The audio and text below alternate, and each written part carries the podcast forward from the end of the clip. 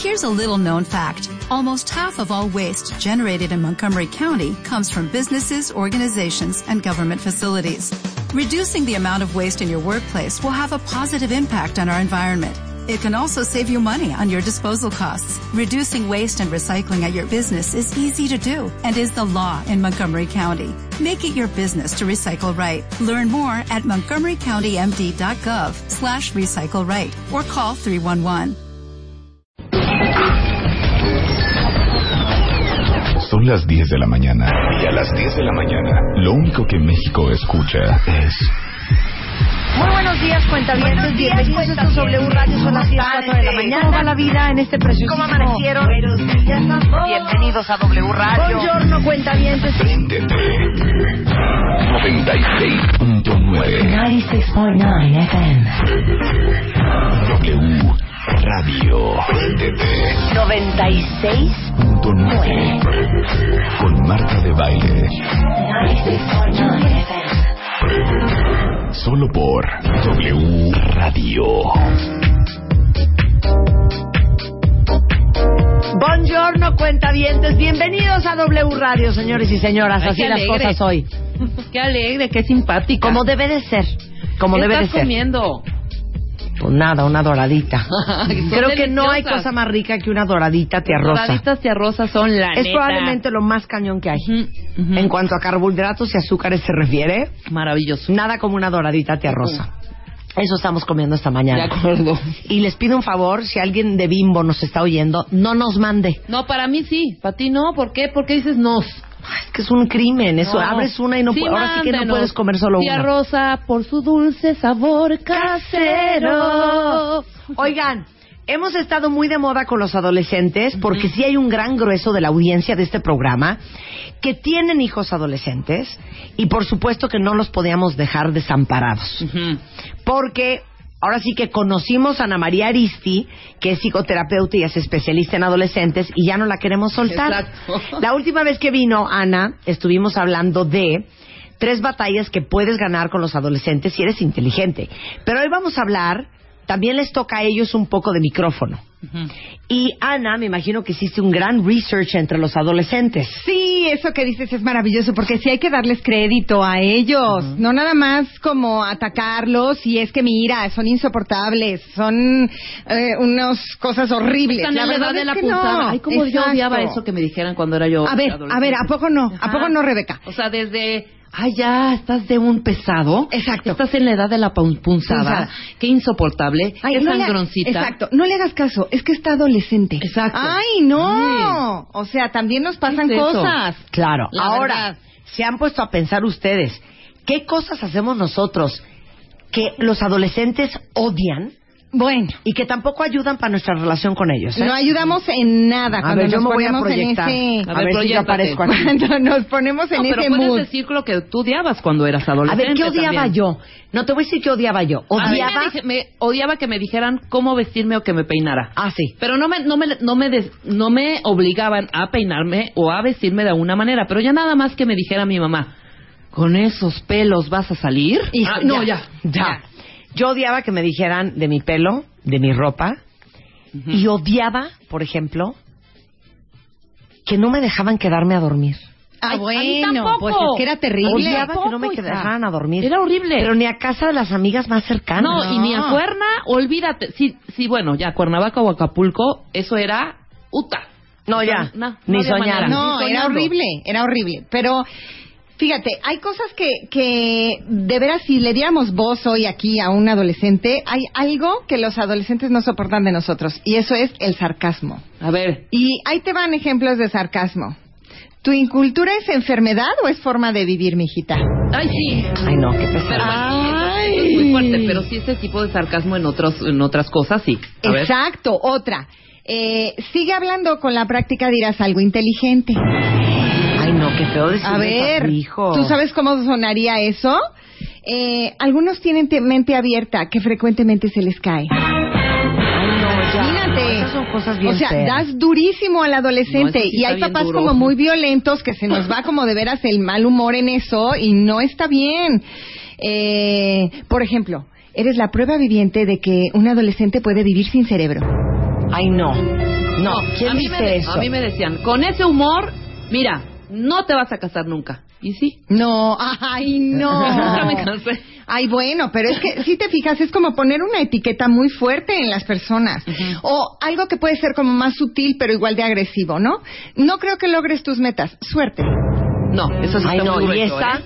O sea, es mejor callar, mi amor, y que piensen que eres un idiota, hablar y demostrarlo. No, O sea, no, es que no. sí hay dime tú, yo creo, dime ¿eh? tú. Me A ver, parece un espanto ser sarcástico con tu hijo. Claro, porque aparte entonces obviamente no estás cuidando la relación y muchas veces piensas, ay, es broma, no importa, estamos bromeando y te pongo apodos y no importa. Pero no, la verdad es que sí duele, sí lastima y nos vamos lastimando bastante feo. Aparte te voy a decir una cosa que por, por la forma en que son se nos olvida.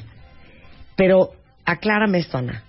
Los adolescentes sienten todo mucho. Mucho. Claro. Mucho. Sienten mucho. Mucho, Marta, porque sabes que están en una rueda de emociones. Es como una rueda de la fortuna que este te altera todo. Y aparte, mira, hay algo que no estamos pensando. Los papás de adolescentes a los 40 estamos entrando en la segunda adolescencia. Exacto. Entonces, así como al adolescente le duele todo, A ti igual. a ti igual te duele todo. Lo que pasa es que hasta hemos sabido, llevamos más tiempo de práctica tratando de manejar las emociones. Pero a ellos, claro que les duele muchísimo. Entonces, no desgastes la relación desde ahí, la verdad. Porque aparte son chavitos, o sea, y lo vivimos nosotros, Marta, que ni siquiera sabemos, bueno, no sabíamos, ahorita ya lo sabemos, pero los chavos no, ahorita no saben hacia dónde, es una etapa en donde no sabes hacia dónde. Nada, Estás bien nada. confundido y cualquier cosita te puede confundir mucho más. T- Totalmente, totalmente. Entonces, vamos agrediendo sin ton ni son en vez de hacerlos sentirse queridos, Estoy de acuerdo. que es lo que necesitan. Claro, ¿qué es lo que odian los adolescentes de los papás? Punto número uno, y está muy cañón. A ver. dila, dila. Vestirse como adolescente. Encanta, porque Mariana, que es una adolescente, lo puso así. Demasiado vergonzoso. Papás, hay que entender y adaptarse a su edad. El hecho de que se sientan jóvenes no significa que lo sean como para ponerse cosas que sus hijos usarían. Además, a los hijos nos, juzga- nos juzgan por cómo ven a nuestros padres. Acuérdense que la primera impresión es la que cuenta y vivimos en una sociedad que juzga. Bueno, tampoco vamos a ser unas monjas. No, No. te voy a decir qué pasa. Te Pero voy a decir también explica, qué Marta, pasa. que a ti te pasa. Mira, Ana. Ana tiene 46 años. Así es. Igual que yo, tú tienes 48. Los 40 de hoy no son los 40 de los 40. No. Estoy de acuerdo. Yo veo fotos de mi bisabuela de 40 años y parecía de 90. Era una anciana. Claro, horroroso. Y ahora las cuarentonas nos Sí. vemos más jóvenes, y sobre más. todo si eres jovial. Claro, claro. Entonces, no es que uno ande de minifalda y No. con un, un top de leopardo. Pero, Pero, por ejemplo- hasta el hecho de que usemos jeans o Claro. skinny jeans o tu chamarra de piel, hasta eso le incomoda al niño. Exactamente. No, bueno, bueno. ¿No? Yo siento que Marta se viste súper conservadora. Y las niñas de repente es así, ma, no te pongas esos jeans. Ma, ¿estás de acuerdo? Claro, ma, no te compres esas botas, qué oso. Ajá. Y tampoco, ¿me entiendes? Y Pero tampoco. Porque nosotras digo, también todavía no es que tengamos que estar con el cuello aquí en el cerrado, en el agujerito aquí en el cuello. Pero es como, tampoco vas a salir tú a un antro o a cenar o a algún lugar con una falda, lo que yo le llamo arras de nalga. Sí, no. Sí. ¿Sí? Porque es que ya no tienes ni el cuerpo, ni tienes como la estructura, ni, ni estás en esa edad. O sea, ellos están como en edad del reventón y de buscar y de ser sexys y atractivas demasiado. Porque están confirmando su identidad. Pero tú ya la tienes bien puesta. Tú Claro. te ves mucho mejor como una mamá elegante, atractiva, sensual. Distinguida. Distinguida. Que con tu top de leopardo, Claro. tus Exactamente. plataformas No, de pero- teibolera y tu Exacto. minifalda. No. No aplica. Y, y de hecho yo creo que te, te fuiste muy, a la- muy lejos. O sea, creo que ya hay una edad donde ya no hay que ir a un antro. Bueno, O sea, exactamente. empezar, Más bien, exactamente. De acuerdo Exactamente. contigo. Ok, dos. Punto dos. Este me encanta. Este me encanta. Sí, es precioso. Mamás, por favor. No, mira, esto se da más en las mamás que en los papás. Pero no seamos chismosos. Es que de veras, mira, viene tu hija, te cuenta algo, tu hija o tu hijo, viene algo y te cuentan algo que de verdad para ellos es importante. Sí, hombre. y que a ti te pareció tremendamente chistoso y ahí vas, Ya lo inmediato. sabe todo mundo. ¿Qué Bueno. creen? También padezco de esto. Pero a un nivel, fíjate qué grueso, de que ni se me ocurra decir que mi hija la mayor se graduó con 94 de promesa. Exacto. ¿Para qué vas y dices, mamá? Oye, mi amor, es una cosa de la cual yo estoy muy orgullosa de ti. A ni eso. ¿Sabes qué? Por eso nunca te cuento nada. Claro. Entonces vamos cerrando como estas puertas de comunicación donde, pues mejor Pero ya no entonces, nos. No se puede contar nada. No, bueno, es que aparte tienes que ser discreto cuando lo cuentes. ¿No? Estás en el teléfono y el niño está abajo y te está oyendo. ¿Qué crees que hizo Toño? Exacto. ¿No? ¿Cómo ves? ¿Qué crees? Que hoy que salí el niño chocó el coche de la vecina. Por ya no sé qué vamos a hacer con este niño que no se fija. No, pues no. O sea, sí traigo cosas que nos tenemos que guardar, porque tampoco creo que a nosotras nos gustaría que nuestros hijos anden contando a sus hijos, a sus amigos, ay, ¿qué crees, hombre? La ruca de mi mamá ahora se Como le ya está ocurrió... ciega y no ve, se le montó al coche de enfrente. Claro, Sí, nos caería fatal. Te- o Tienes sea, toda la razón. Nos caería muy mal. O si Tienes tú cuentas algo que de verdad estás descubriendo que a lo mejor traes un pie que eh, algo en que coges. Ando cojeando en esto y se lo compartes a tu hijo. Uy, espérate, ahorita en el Twitter, ¿qué creen? Mi mamá, o sea, Sí, Claro, claro, claro, claro. Tienes toda la razón. no venimos mucho al Ser caso ahí. chismosos. La verdad. Tres. Hurgar. Estar viendo papelito y cosita que traía el hijo. Bueno. Sí, eso me chocaba. También eso, eso me faltó No, decir. mi mamá no me hurgaba. Bueno. ¿Sabes por qué, Rebeca? Porque yo bueno. no tenía nada que esconder. Papelito que veía suelto. No abrir cartas ni nada de eso nunca. Pero papelito que ve suelto, papelito Bueno. que lo abre, ¿eh? Sí. Uy. ¿Y si ve ahora? un estado de cuenta abierto, lo abre, ¿eh? Ahora las Y en la mamás... noche. ¿En qué estás gastando mamá? Ay, ¿Y de no, dónde viste? bueno. Pues ahí estaba tu estado de cuenta abierto. Uy, no. Y mira que meterse en tu estado de cuenta Claro. es meterse en tu economía, Pero de Rebeca. chavitos sí es algo que ardía cañón, ¿eh? Es que mira, va entre cartas de amor Claro. que te puedes encontrar. Te puedes encontrar chismes, cualquier cantidad. No se te ocurre abrir su celular. Tú sabes la cantidad no, de, que- nunca. de cosas que puedes encontrar. Y sí, es invadir su privacidad, la verdad. Es que qué chistosos son. Mis hijas están en el, me- en el celular y yo estoy sentada junto a ellas. Ajá. Y, y estaré viendo el celular, pero no estoy viendo lo que están escribiendo. Ajá. Deja de espiarme, ¿Qué tal? Y les digo el otro día, o sea, neta, ¿tú crees que de aquí a allá yo leo lo Sí, que claro. estás escribiendo? Claro. Si estoy ciega. claro. Pero entonces, lo que pasa es que si buscamos vamos a encontrar, ¿eh? Sí, por supuesto. Y no te va a gulatir O y vas a estar... No, ¿para qué? ¿De sí, veras? pero a ver, ¿cuál es la fina línea entre no hurgar y estar pendiente de lo que están haciendo tus hijos A en las menos redes? que veas una conducta Ok. en la rara en tu hija. computadora. Ok, Solo puedes intervenir si te das cuenta que la vida o la integridad de tu hijo corre peligro. Exacto. Si te das si cuenta no, de algo así. para nada. Ok, si estás empezando a sospechar que está metiendo y subiendo fotos a Facebook demasiado sensuales y la cosa se va a poner muy tremenda, bueno, pues entonces hablas con él y pones un alto. Pero, ¿qué pasa? ¿Cuántas veces entras a un cajón y te encuentras un condón? Y entonces es un drama. ¿Por qué verlo como un drama? En vez de verlo como, mira, se cuida. Por lo menos se está cuidando. Se cuida, ah, no, pero hacemos unos dramas espantosos de, ay, ¿y por qué? ¿Y por qué te metiste a mi cajón? ¿Y por qué estás viendo? No vienes al caso en meterte Hija, más allá qué susto encontrar un condón. Bueno, Bueno. Qué susto. a ver. Qué Pues sí, qué susto. susto, pero después si piensas dos minutos y respiras vas a decir, bueno, por lo menos Claro, lo está usando, ¿no? lo está usando o sabe de... Ok.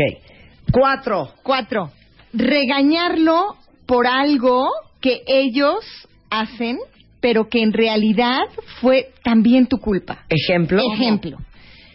Mijito, ¿vas a ir al Sams? Sí, mamá, perfecto. Ahí vas, compras tus cosas. Y la credencial del Sams se la queda el chamaco. No te la regresa. Ah, ok, ok. Y tú al día siguiente quieres la credencial del Sams. ¿Dónde está mi credencial, Toño? Ay, se la di a Toñito. Pero yo tampoco se la pedí. Claro. Entonces me voy ¿Dónde tiene sobre la cabeza, Toñito. Toño? Ay, Mi credencial. Es que Toño, entiende. ¿Por qué no dejas las cosas en su lugar? Bueno, porque no me las pediste. O sea, sí se me fue, pero tú tampoco me las pediste. Entonces, a veces nos vamos regañando a razatabla, nada más, porque se nos antoja. Y también no asumimos que nosotros tenemos, bueno, esta parte de, ay, bueno, yo tampoco se la pedí, entonces no voy a hacer un drama como papá. reencuadro y digo, bueno, ok, bendito Dios, ayer fue al Sams y me hizo el súper, ¿no? Claro, claro, claro. Y le bajo dos rayitas a mi enojo. Porque si no, es nada más puro desgaste. Claro, Ok. irresponsable. Cinco también tiene que ver con regañar. Regañar y justificar. Porque soy tu madre. o porque soy tu padre. A ver, el hecho de que seamos los papás no quiere decir que tenemos que hacer lo que siempre lo que nuestros papás dicen. O sea, una de las, de las cosas para las que está el adolescente es para estarnos cuestionando. Y muchas veces hacen muy buenos cuestionamientos. Y muchas veces cuestionan hasta nuestras creencias, de decir, bueno, ¿y por qué siempre Totalmente. he creído eso? Claro. Y, y entonces que lo pongan sobre la mesa viene muy bien. Y entonces decir, bueno, no necesariamente tengo que pensar eso y ni- no necesariamente mi hijo tiene que seguir haciendo lo que yo hago o Dame un piensa ejemplo. como yo. Dame un ejemplo. Por ejemplo, yo estoy acostumbrado a que todas las mañanas tengo que hacer ejercicio. Todas las mañanas. Y me empieza a frustrar que mi hijo No lo haga. no lo haga. Pero resulta que a él le viene mejor hacerlo en las noches. Porque le cae mejor el horario, porque se organiza mejor. Ah, no, pero para ti el ejercicio tiene que ser en las mañanas. O el estudio. Terminas de comer y te sientas a estudiar. Pero a lo mejor él dice, no, yo necesito salir a jugar un rato, necesito tomar una siesta y voy a empezar a hacer la tarea a las 8 de la noche. Ah, no, porque así no es, porque yo así no lo hago. No, o porque soy tu padre, vas a acabar haciendo las cosas como yo quiero. No, O cuando mi hija me dijo que se quería hacer un tatuaje. por Claro. ejemplo. Le dije, ejemplo. haz el tatuaje perfectamente, me parece sensacional. Después de los 21. Claro. Claro. ¿Pero por qué? Que no sé qué, porque me lo quiero... A ver, porque de aquí a los 21 y a los 25 y a los 28 puedes cambiar de parecer. Claro. Entonces nada más date unos años para estar segura de lo que te vas a hacer. Pero aparte lo que estás Aunque haciendo yo por ahí- dentro quisiera que no se hiciera un tatuaje. Bueno, obviamente, pero lo que estás haciendo ahí es, dame chance, es, piénsalo dos veces, vas a cambiar de forma de pensar. No te estoy diciendo que no, ni te lo estoy No le prohibiendo. dijiste, no, porque soy, Claro. ¿por qué no, mamá? Claro. Soy tu madre. No, nunca le dijiste eso. Exacto. O bueno, sí le dije también, me costó nueve meses hacerte, ¿eh? Como para que vayas y te tachones todo el cuerpo. claro. Claro, entonces, bueno, es ir teniendo cuidado también cómo decimos las cosas, ¿no? Ujú. Ok. Hay otro que me encanta. Poner a los hijos como medalla, como Med- medio de comunicación. Así. exacto. Exacto. Ve y dile a tu Ve papá, a tu papá, ajá. es que fíjate que tu mamá. Y entonces es, hay un anuncio que si pueden verlo, es maravilloso, bájenlo de YouTube, es un anuncio de Coca-Cola. Tuitea. Sí, y es una mamá que manda al hijo de recadero de un lado al otro. ¿no? Dile a tu papá que cambie el foco. Y dile a tu mamá que ya me lo pidió cien veces. Ujú. Dile a tu papá que cuándo lo va a hacer. Y así está el niño, ¿no? Hasta que de pronto el niño lo que hace es empieza a mandar mensajes diferentes a los papás. Y empieza a decirles, papá, dice mi mamá que no se arrepiente para nada de haberse casado contigo. Y entonces luego el pa- él va a la cocina y le dice, mamá, dice mi papá que hoy estás hermosa. Entonces, curiosamente, no debemos de usar a los hijos para eso. Digo, si los usamos para cosas padres, está increíble. Pero como, no sé, pregúntale a tu papá, ve con tu papá, que tu papá te diga. O dile que ya estoy harta o estoy cansada. Los chavos se cansan de eso. Porque empiezan a hacer referees en medio de una relación. Claro. Si tu relación no está bien, hazte cargo. Ve a terapia, lee un libro, háblalo, platícalo, arréglalo de alguna manera, pero no usemos a los chavos como medio de comunicación. Estoy de acuerdo. Ok. Las siete me quiero matar y aventar por la ventana. ¿Cuál es la siete? ¿Qué dijimos al principio? Los niños Sí, adolescentes sienten mucho todo. Así es. Y entonces es no decirles que los quieres no ayuda en nada. ¿Hace cuánto, cuentavientes, le han dicho a su hijo adolescente que lo Ujú. quieren? ¿Cuándo fue la última vez? Pregúntense eso. Y es no solo decirle lo que lo, lo que los quieres, es reconocerles las partes positivas de todo de tu de su carácter, de su forma de ser, de su actuar. O sea, ¿cuántas veces has dicho, "Oye, mi vida, de veras hoy gracias porque esto que hiciste por mí hoy me alivianó el día increíble"? Normalmente eso no lo hacemos.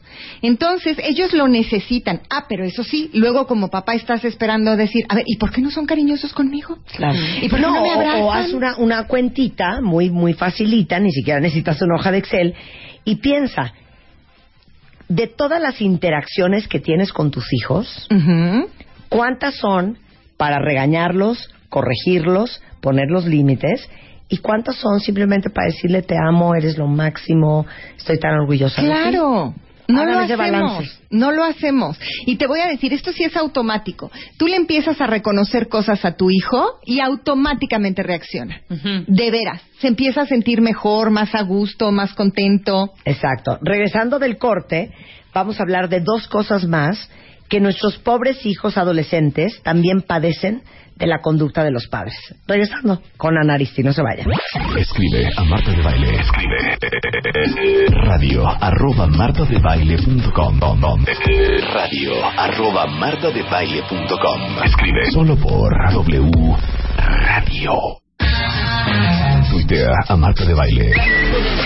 Arroba Marta de Baile. Tuitea. Tuitea. Arroba Marta de Baile. Tuitea. Solo por W Radio.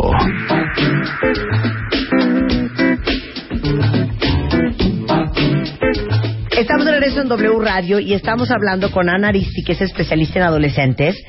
¿Cuál es la lista en un sondeo de opinión que hizo en su consultorio de las cosas de las que los adolescentes se quejan de nosotros? Cosas que tampoco estamos haciendo bien, ¿eh? Ejemplo, vestirnos como adolescentes, ser chismosos, hurgar, eh, regañarlos por algo que ellos ni siquiera hicieron, regañarlo y justificarlo con porque soy tu madre o porque soy tu padre, poner a los hijos como medio de comunicación entre tu pareja y tú o entre cualquiera y tú y no decirles que los quieres, suficiente. Sí. Más, aparte, em, una de las cosas que nos pasa como papás es que a nosotros también nos gusta que nos digan que nos quieren. Lo que pasa es que aparte están en una etapa con una gran necesidad de autoafirmación, ¿no? Claro. Sí, claro. Y qué mejor que se la des tú. ¿Por qué los andan con los amigos y todo es con los amigos? Por este afán de querer pertenecer y de querer ser validado. Claro, por supuesto. Entonces, mucho mejor que lo hagas tú. Aparte de que, claro, que lo va a buscar con los amigos y lo va a buscar afuera, pero qué mejor que venga de su papá o de su mamá. Hay muchos adolescentes que te dicen, yo tengo una relación con mi papá maravillosa y es que yo a mi papá lo adoro y con... O sea, es- escuchar eso es increíble. Y es decir, porque mi papá todo el tiempo me lo dice. Entonces, qué rico que nosotros podamos hacerlo y es una oportunidad que nos estamos perdiendo, ¿eh? Por ir en, el, en la prisa de la vida, por ir eh, corriendo con nuestras actividades, por ir nada más al aventón sin detenernos. Claro. Vamos con padrísimo. el punto número 8 de la lista de las cosas que odian los adolescentes de nosotros, los papás. Exactamente. Y el ocho es hacerlos sentir menos.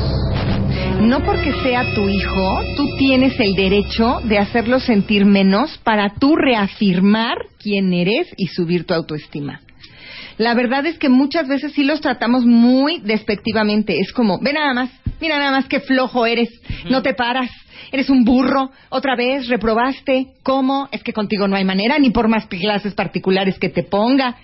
La verdad es que no son formas como de hablarles a los chavos.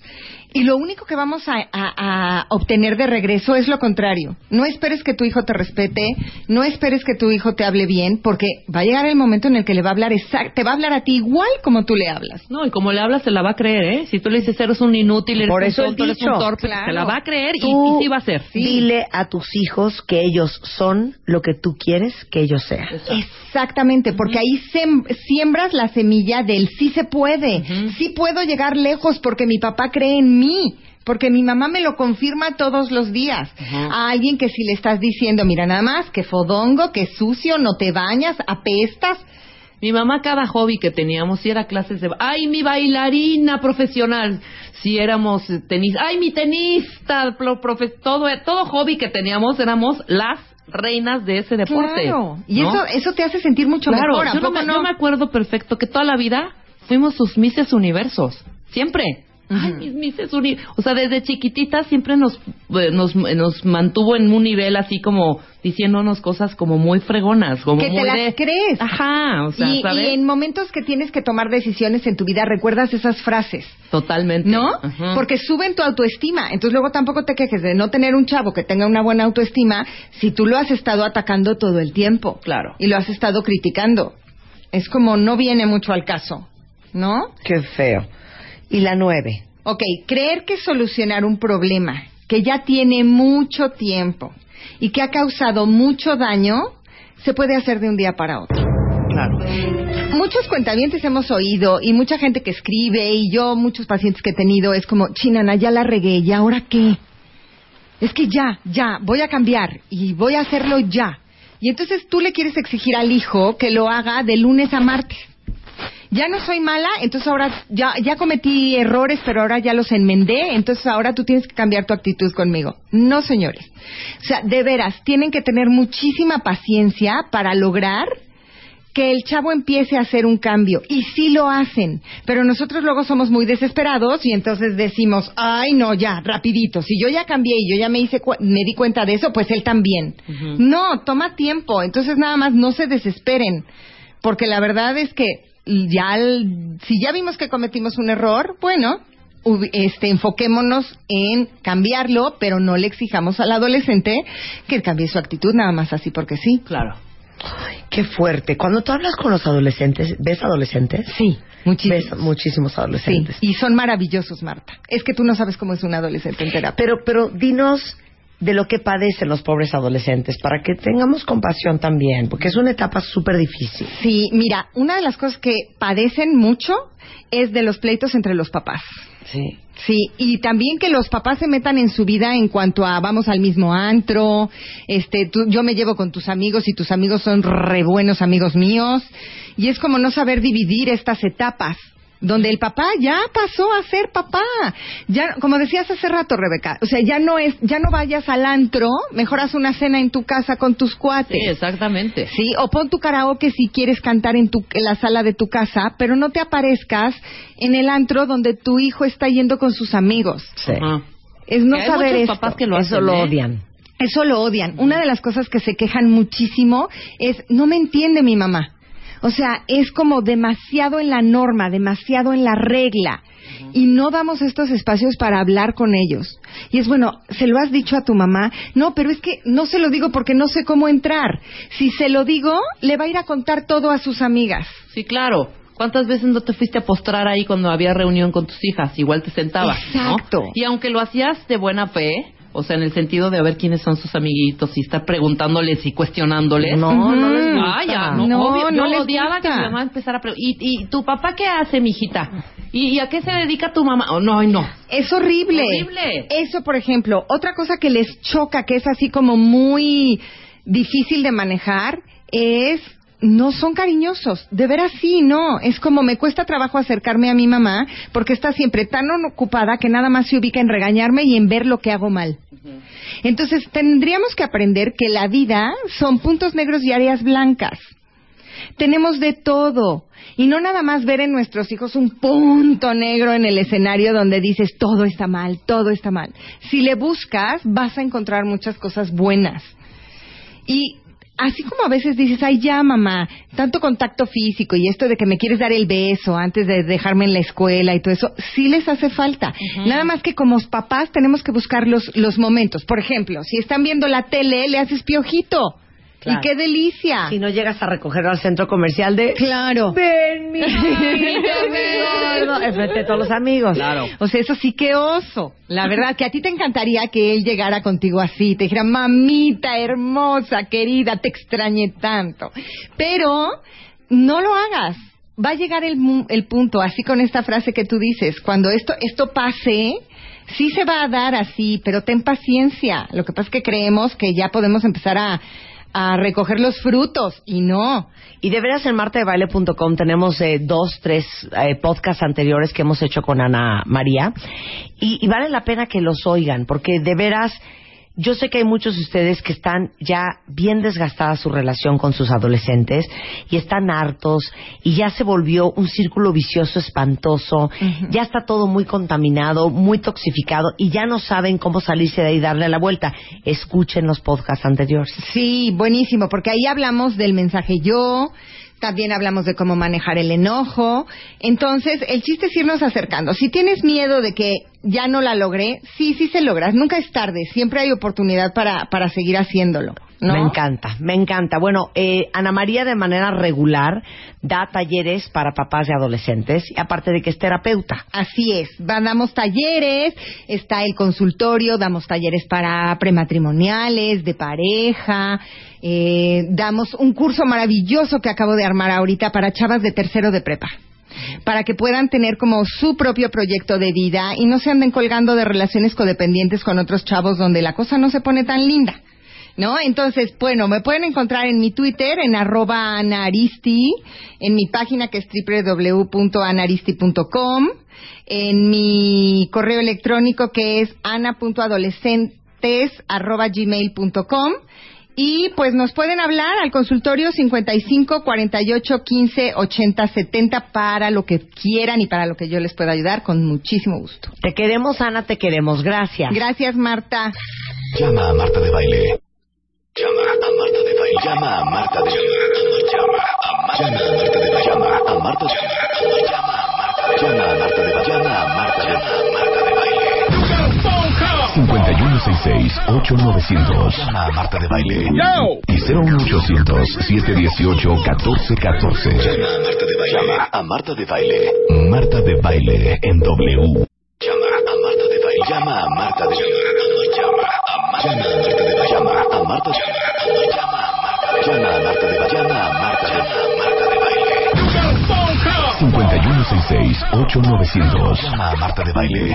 Y 01800-718-1414. Llama a Marta de Baile. Llama a Marta de Baile. Marta de Baile en W.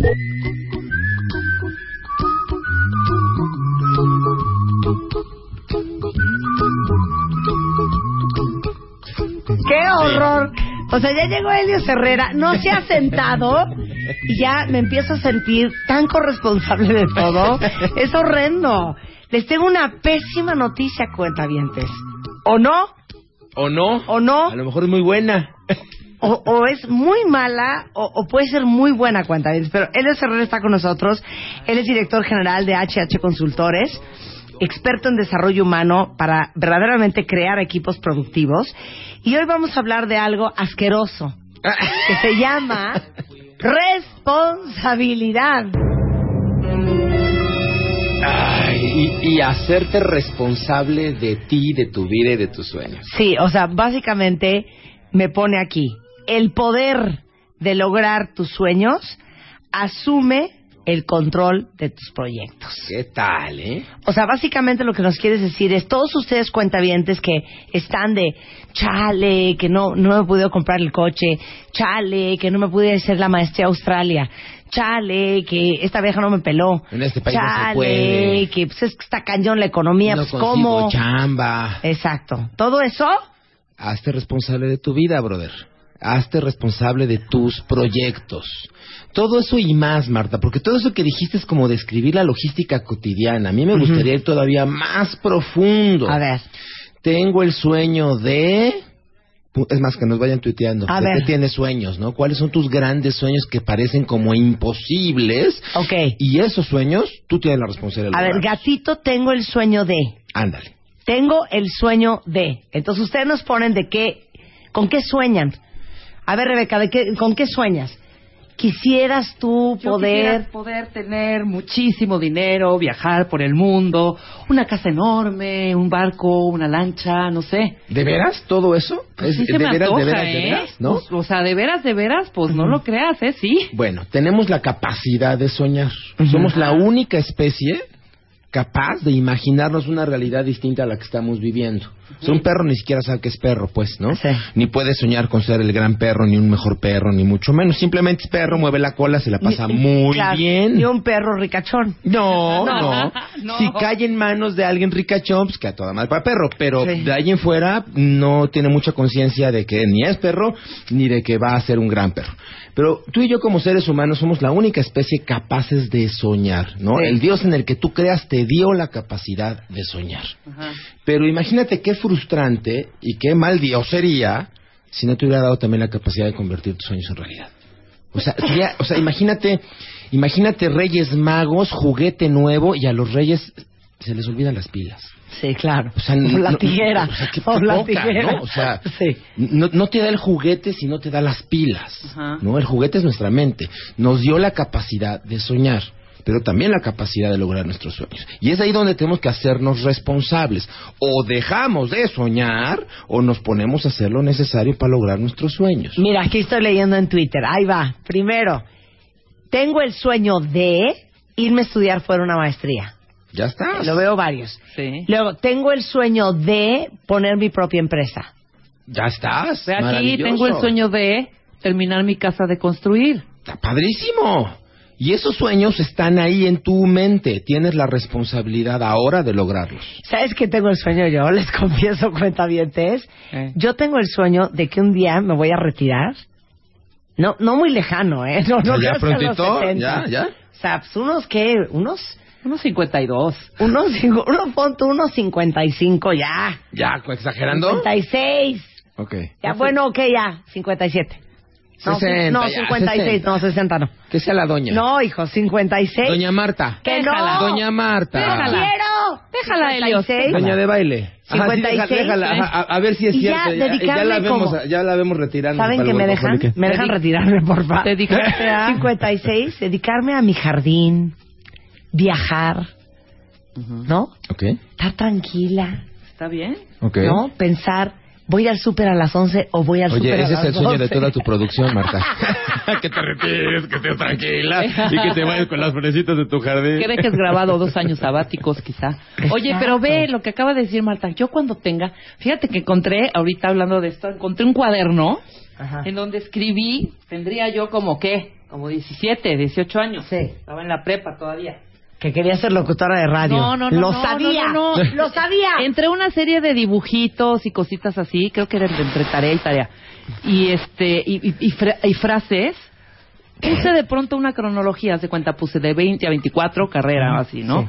24, 25, y después veía un sol, una casa en la playa. No me veía aquí eh, Ok. trabajando, quizá, quién sabe qué, haciendo, pero en otro lado. Y así fue toda mi cronología hasta, fíjate, llegué a los 40 y en los 40 yo ya estaba en una hamaca viendo una lancha. Sí, ya te cuenta. habías retirado a los cuarenta. Ajá, yo ya me había retirado, ya tenía todo el varo del... No, hijo, o sea, al final, ¿cómo vas transformando tú? Y tus sueños también se ¿Pero van a qué edad transformando. hiciste ese Como a los soñógrafo? 17, 16, No, pero fíjate 17. que Estabas en una edad filial, claro. No, pero fíjate qué cañón. O sea, pone la casa en la playa, pero nunca dijiste a qué te ibas a dedicar. ¿No? O sea, no hay O específico. sea, no había Por supuesto. No hay específico. No, era así Por como- eso no la logro todavía. Como Por supuesto. claro. Exacto. Porque hay que diferenciar como de los sueños de las fantasías. Todos tenemos fantasías. ¿No?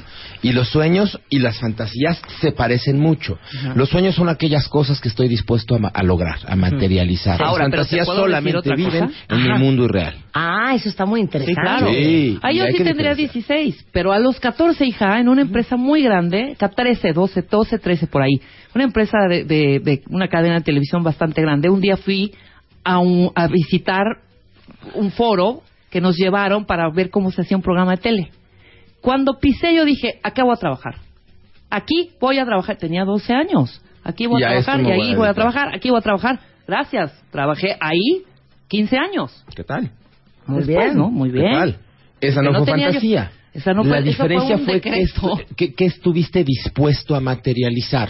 ¿No? Es muy distinto el aquí voy a trabajar al dibujar la playa, el solecito, vete a saber en qué playa, vete a saber cuándo y vete a Seguro saber yo qué casa. estaba deprimida a esa hora. Oye, pero qué cañón lo que acabas de explicar, ¿eh? La diferencia entre un sueño y una fantasía. Y depende de ti, Marta. Cállate, Elio. Depende ¿Qué quedamos, absolutamente de- ¿Qué quedamos? ¿Qué quedamos? Deja No, pero yo Depende estoy solo de ti. Yo a los 12 años jugaba con una amiga, con Ana Paula, que ha venido al programa, a que yo presentaba los Óscares y los Grammys. Ve, Mira. Y yo dije, yo quiero trabajar en una estación de radio. En ese momento eran A fantasías. los 12. Marqué así buscamos el teléfono en la sección amarilla, porque pues en esa época Para la no estación había de radio. Google, a la estación de radio y me contestaron, WFM, buenas tardes. Y colgué. Eso fue a los 12. Ve, ¿Qué tal? te digo, porque a los 12, bueno, quizá a los 17, 18 estamos en ese cambio que no sabemos ni qué Bueno, es que rollo. a esa, a edad te atreviste a llamar. O sea, a ¿a qué- esa a edad te atreviste a a- claro. decretar. No tenías como mucha conciencia de que a lo mejor te Así- contestaban y claro. te iban a regañar. Pero a ver, ¿a qué edad ya, ya, ya lo tienes más claro o, o- o nunca lo tienes claro? ¿Cómo? ¿Cómo es? Es que no hay edades, Marta, hay personas, hay personalidades. Hay gente que desde muy chiquita sabe qué quiere hacer de su vida y se atreve a hacerlo. Y hay gente que desde muy chiquita sabe qué quiere hacer de su vida y nunca se atreve a hacerlo. Y hay gente que nunca Que sabe nunca que... se da cuenta. Claro. ¿no? Que Pero nunca que se da entra cuenta que está vivo, ¿no? ¿Qué, qué, qué? Entra la No, pues desidia, es entra la personalidad. No, es porque igual cuando sabes es- que quieres hacer algo y te fascina, ¿sabes? O sea, puedes tener toda esa actitud positiva de lo voy a lograr y por otro lado, tu lado ves, no, pero imagínate ya tener una empresa propia y todo lo que implica y qué tal si pierdo y qué tal si contrato gente que no va a funcionar y qué tal si truena, ¿sabes? Napoleón no Hill diría, todo lo que la mente del hombre puede concebir y creer, se puede lograr. Pero fíjense qué categórica está esta frase. Todo lo que la mente del hombre puede concebir y creer, se puede lograr. El tema es que no creemos que podemos lograr aquello que soñamos. Y entonces nuestros sueños se quedan en fantasías, porque efectivamente te quedas pensando en el qué tal que me roban, qué tal que la empresa, qué tal que los empleados. No, yo, yo creo que eso no es para mí. Yo, yo creo que yo no voy a poder. Y luego entonces, si no creo que yo pueda, pues no hago lo necesario para poder. Y te quedas a nivel web en, en SimCity. Pues ¿no? ahí te quedas navegando en tu vida, ¿no? Ahí te quedas, este, pues medio gris, ¿no? Este, y vas renunciando a tus sueños y también a base de, de frustración. Hay que decir que los sueños no se logran por decreto mágico, ¿no? Este tema aquí hemos muchas veces hablado del secreto, este tema que ya lo decreté, ahora, ahora siéntate a que espere que el universo conspira en tu favor. No. No. A ver, pero entonces ahí te va una pregunta. En tu experiencia como consultor, ¿cuál dirías tú que son las principales razones y causas por las cuales no hacemos nuestros sueños realidad? Ok. Yo te podría decir que, número uno, por autoestima. No creemos que sea para nosotros, ¿no? Y esa yo creo que es la más Cañona, grave, la claro. más cañona, ¿no? O sea, tú imagínate que- cuántas conductoras de un programa mediático, no en México, en el mundo, han soñado mientras se están bañando, maquillando o jalándose la pestaña al tener una revista. Ay, sería buena idea poner una revista. Y pues total, ya estoy al aire, ¿no? Pues en el planeta seguramente lo han soñado muchos. ¿Cuántos se atreven a hacerlo? A intentarlo siquiera, a investigar qué es lo necesario, a investigar, a- nada más a investigar, ¿no? ¿Y cuántos al segundo de investigada dicen, ay, no, esto está muy complicado, yo creo que esto no es para mí, esto es para un gran empresario? Pues es que te haces gran empresario cuando, cuando actúas, no antes, ¿no? Autoestima, yo creo, sin duda alguna, es el primer, el primer ancla para, para, una vez que tienes el sueño, lograrlo. Después yo diría que el fracaso mismo, Marta, Rebeca, cuando tú empiezas a generar acciones y fracasas, te duele. Y entonces dejas de generar acciones. Pero fíjate, espérate, me, me, me quedé pegada en lo anterior que dijiste. A lo mejor muchos de ustedes están pensando, ay, estaría increíble irme a hacer una maestría afuera, Ajá. pero me quisiera ir a un super, super colegio. Sí, pero güey, no manches, güey, ya parece que me van a aceptar en Harvard. Pues habría, habría que aplicar para la beca, ¿no? Habría que aplicar, habría que Claro. investigar. Está cañón. ¿no? Y capaz que pues no llegas a Harvard, pero sí a Oxford. Sí, O a- exacto. A, Minnesota o a a saber cuál. Claro, O sea, o, o Miami Community College. ¿Y, y por qué no? Claro. O sea, ¿Y por qué no investigarlo? Sol- Oye, pero es que está del otro lado del planeta. ¿quieres que te la traiga aquí a tu casa? O sea, parte del irte al extranjero es, y, este, es, es como que va tan lejitos, ¿no? O sea, Sí. pues ya no entendí. Ahora sí, aguántenla ahí, aguántenla ahí. Vamos a hacer un corte rapidísimo. Ahorita regresamos hablando con Helios Herrera del poder de lograr lo que verdaderamente sueñas en W Radio. Escribe a Marta de Baile. Escribe. Radio arroba martadebaile.com. Radio arroba martadebaile.com. Escribe solo por W Radio. Llama a Marta de Baile. Llama a Marta de Baile. Llama a Marta de Baile. Llama a Marta de Baile. Llama a Marta de Baile. Llama a Marta de Baile. Llama a Marta de Baile. Llama a Marta de Baile. 5166-8900 01800 llama a Marta de Baile. Y 01800 718 1414 llama a Marta de Baile. Llama a Marta de Baile. Marta de Baile en W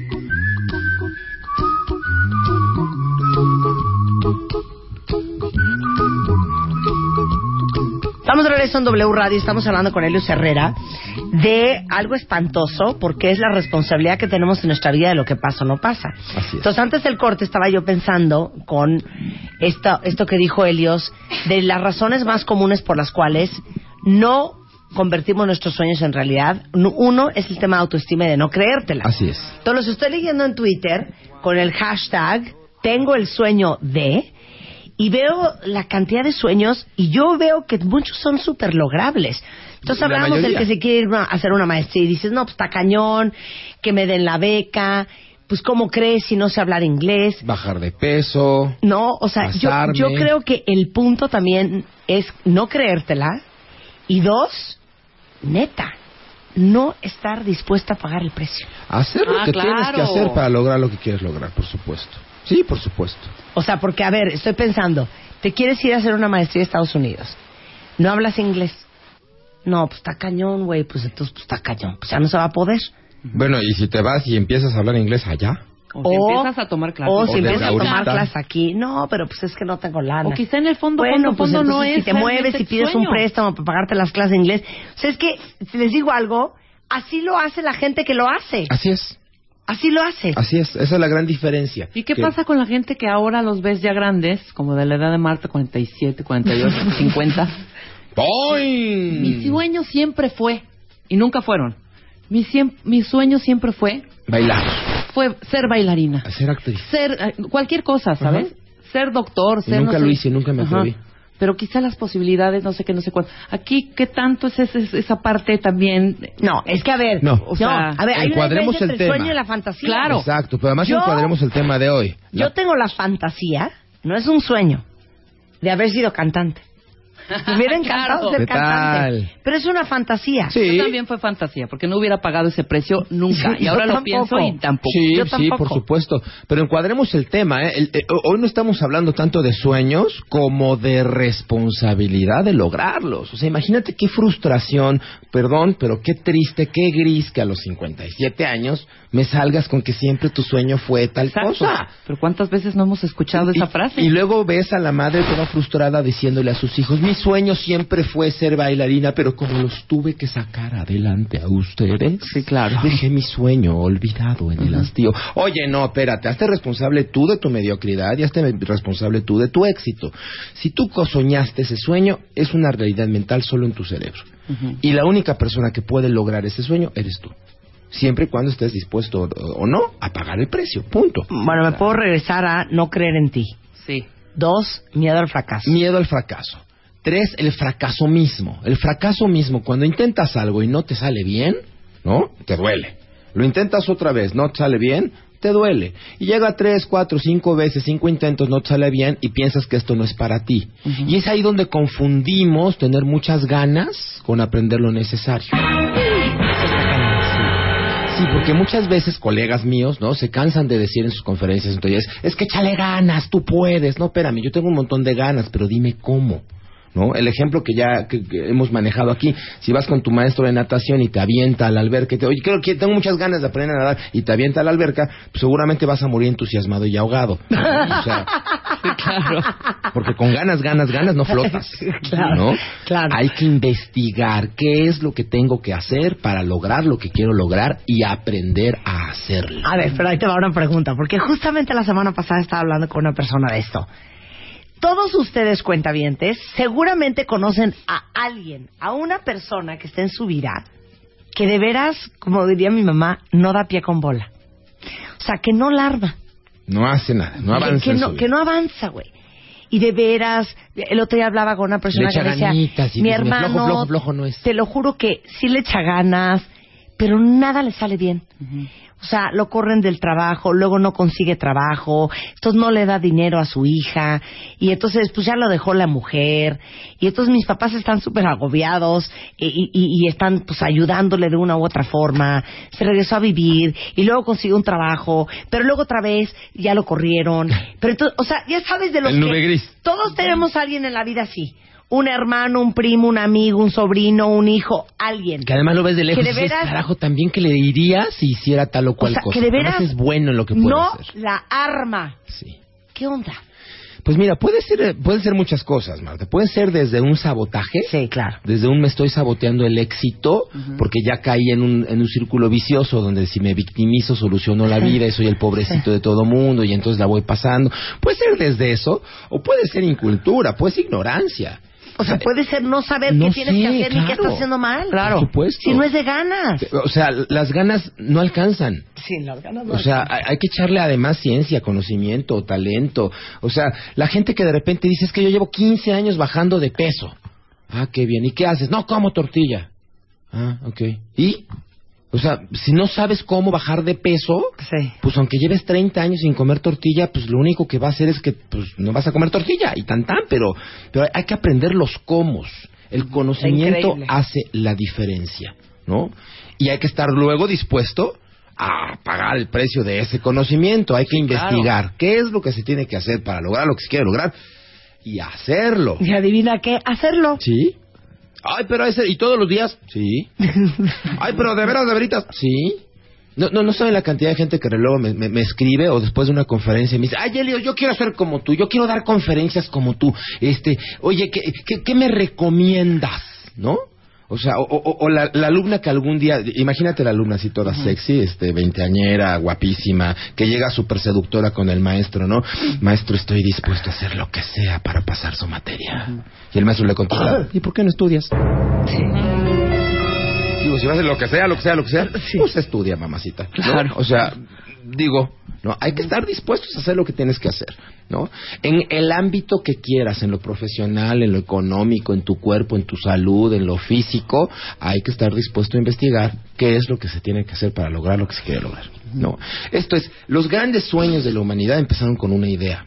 Esto, esto también a mí, a mí me apasiona. Este micrófono, este cable, este, este botón, este pañuelo, antes de existir, fueron un sueño en la mente de alguien, de alguien que se comprometió con ese sueño, ¿no? Y que alguien dijo, oye, yo voy a ser el zar de los botones, ¿no? Y inventó los botones. O yo voy a, inventar una maquinita que permita que la voz se amplifique y entonces se inventó un micrófono. Pero todo, tú y yo antes de nacer fuimos un sueño en la mente de nuestros padres, ¿no? O sea, tenemos la capacidad de soñar, casi la obligación de soñar.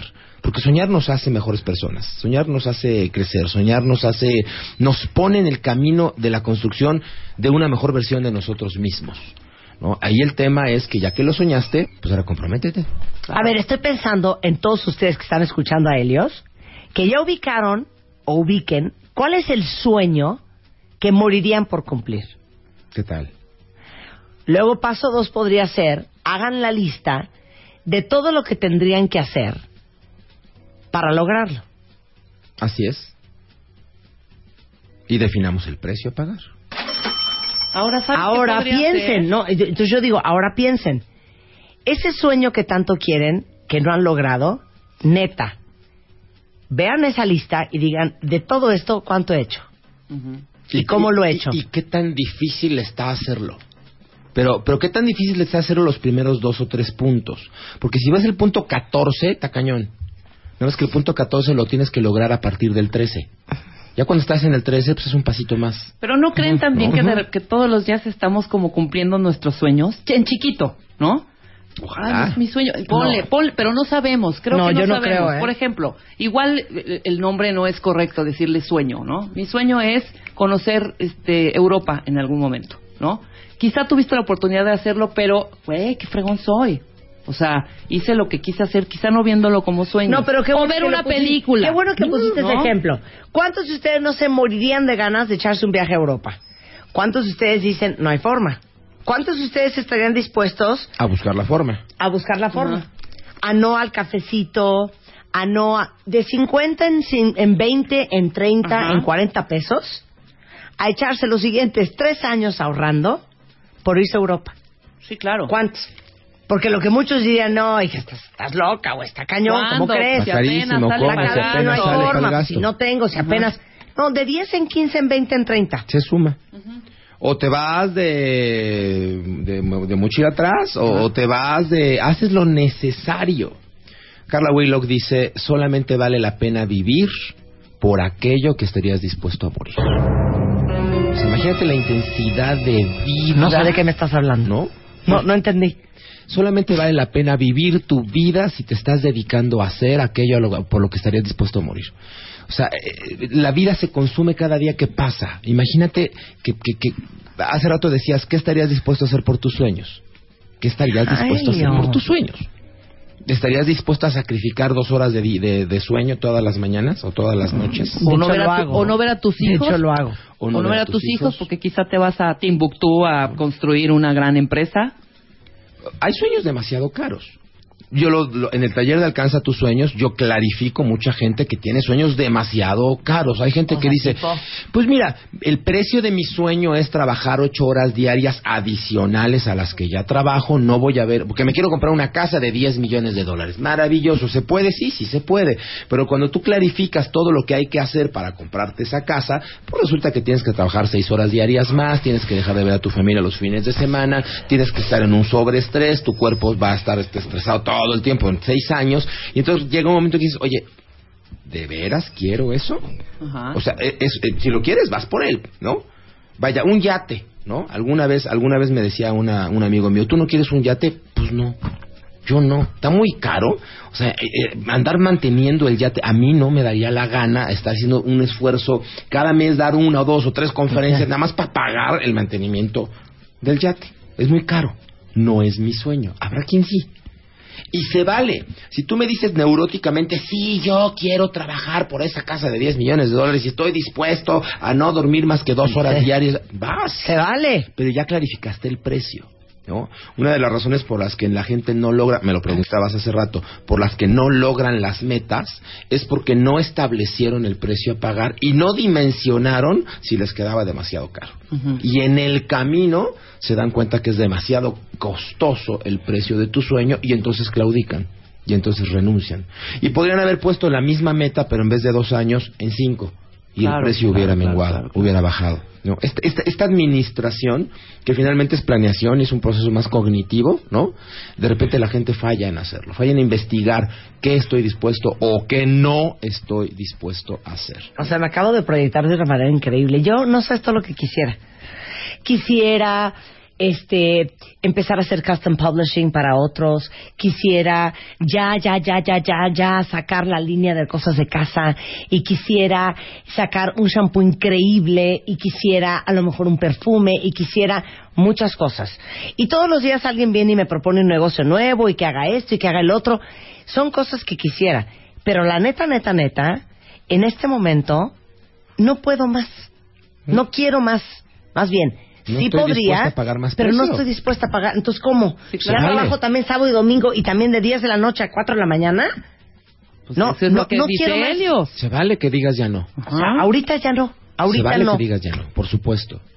Ahora también hay que irse Se para vale. atrás, porque en algún momento seguro cumpliste un sueño. Si ahorita tienes otro, uno más. Esta sigue viendo dónde no, se agarra. no, no, no, espérame. Sí, quizás no Ya un fue poco al de chismógrafo, ya estuvo en la prepa. No, güey, pero, o sea, yo marqué bien, mira. No, espérate, hija. Cuando, no. Mar- a ver, cuando. Rebeca no Por habla, ejemplo, está si ahorita, meditando. hoy, tú, cualquiera de los que nos esté escuchando, su Sí. sueño era casarse y lo logró. Sí. Y ahora su sueño es, no sé, construir la casa, irse de viaje Sí. o tener una compañía. ¿Qué pasos hizo para lograr el sueño anterior, sabes? O sea, Claro. sí lo logró.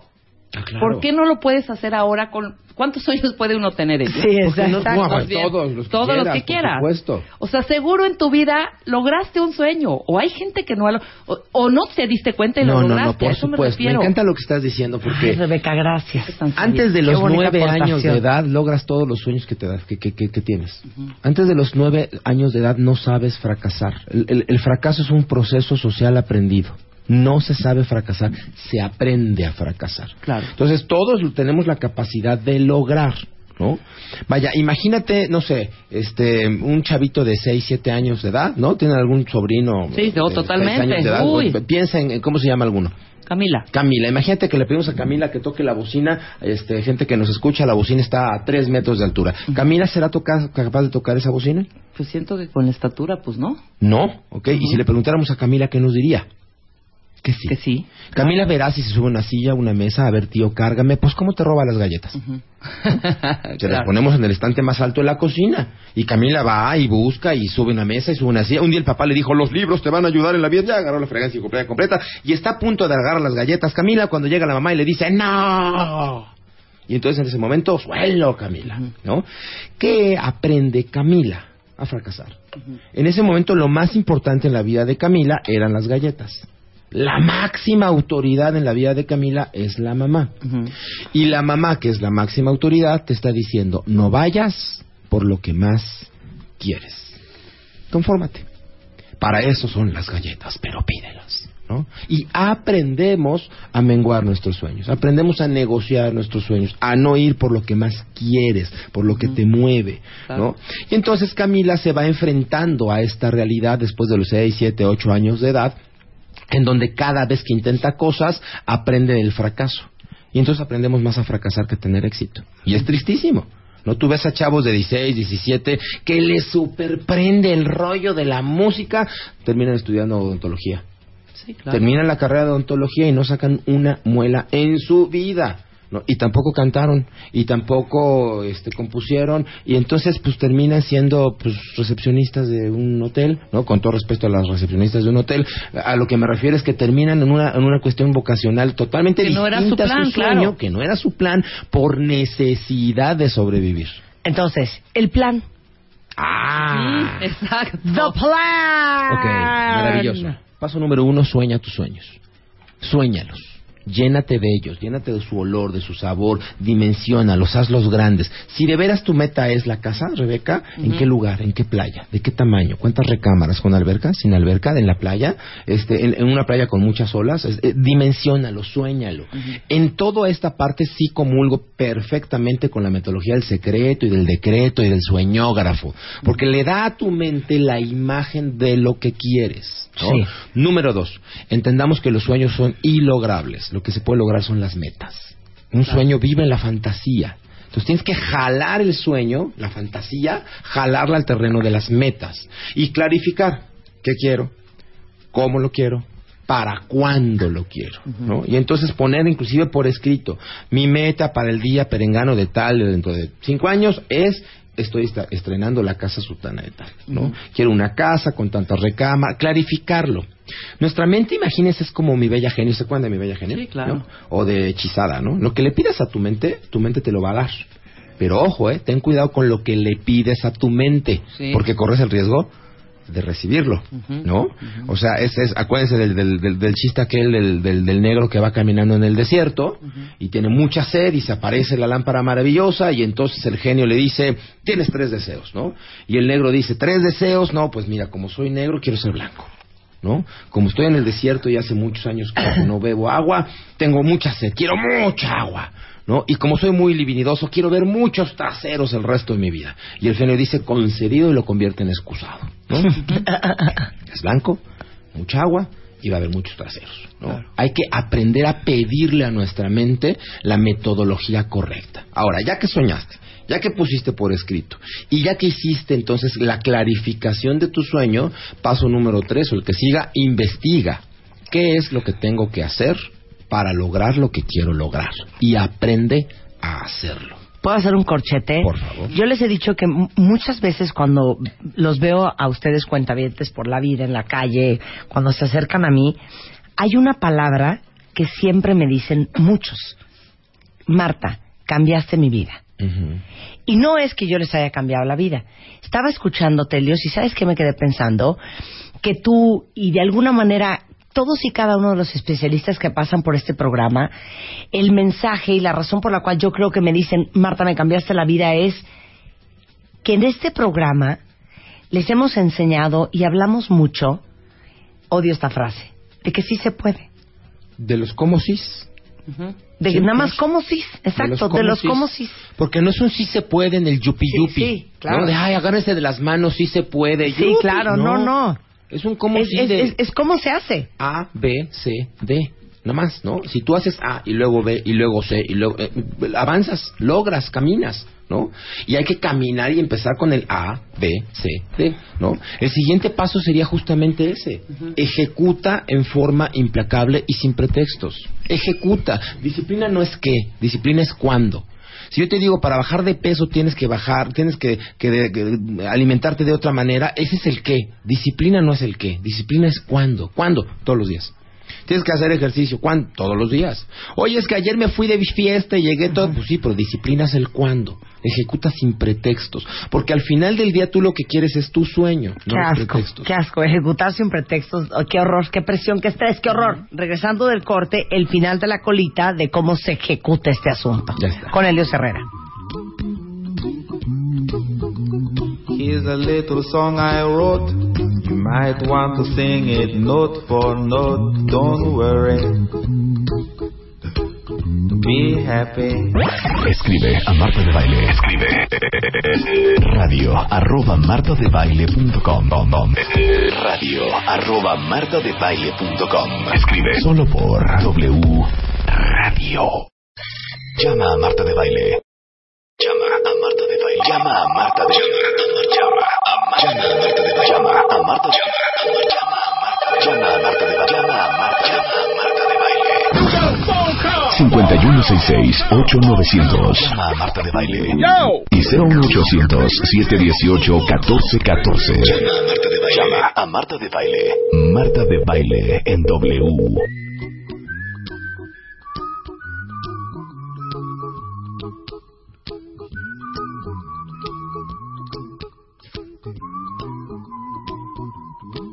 Estamos de regreso en W Radio, estamos hablando con Elio Herrera y ya vi que se prendieron en el Twitter cuentavientes del poder de lograr tus sueños. Y ya entramos al cómo, cómo se hace esto. Ya hablamos de la diferencia entre que se conciba una idea, que se cree en la idea, que se haga un plan y algo horrendo, ejecutar sin pretextos.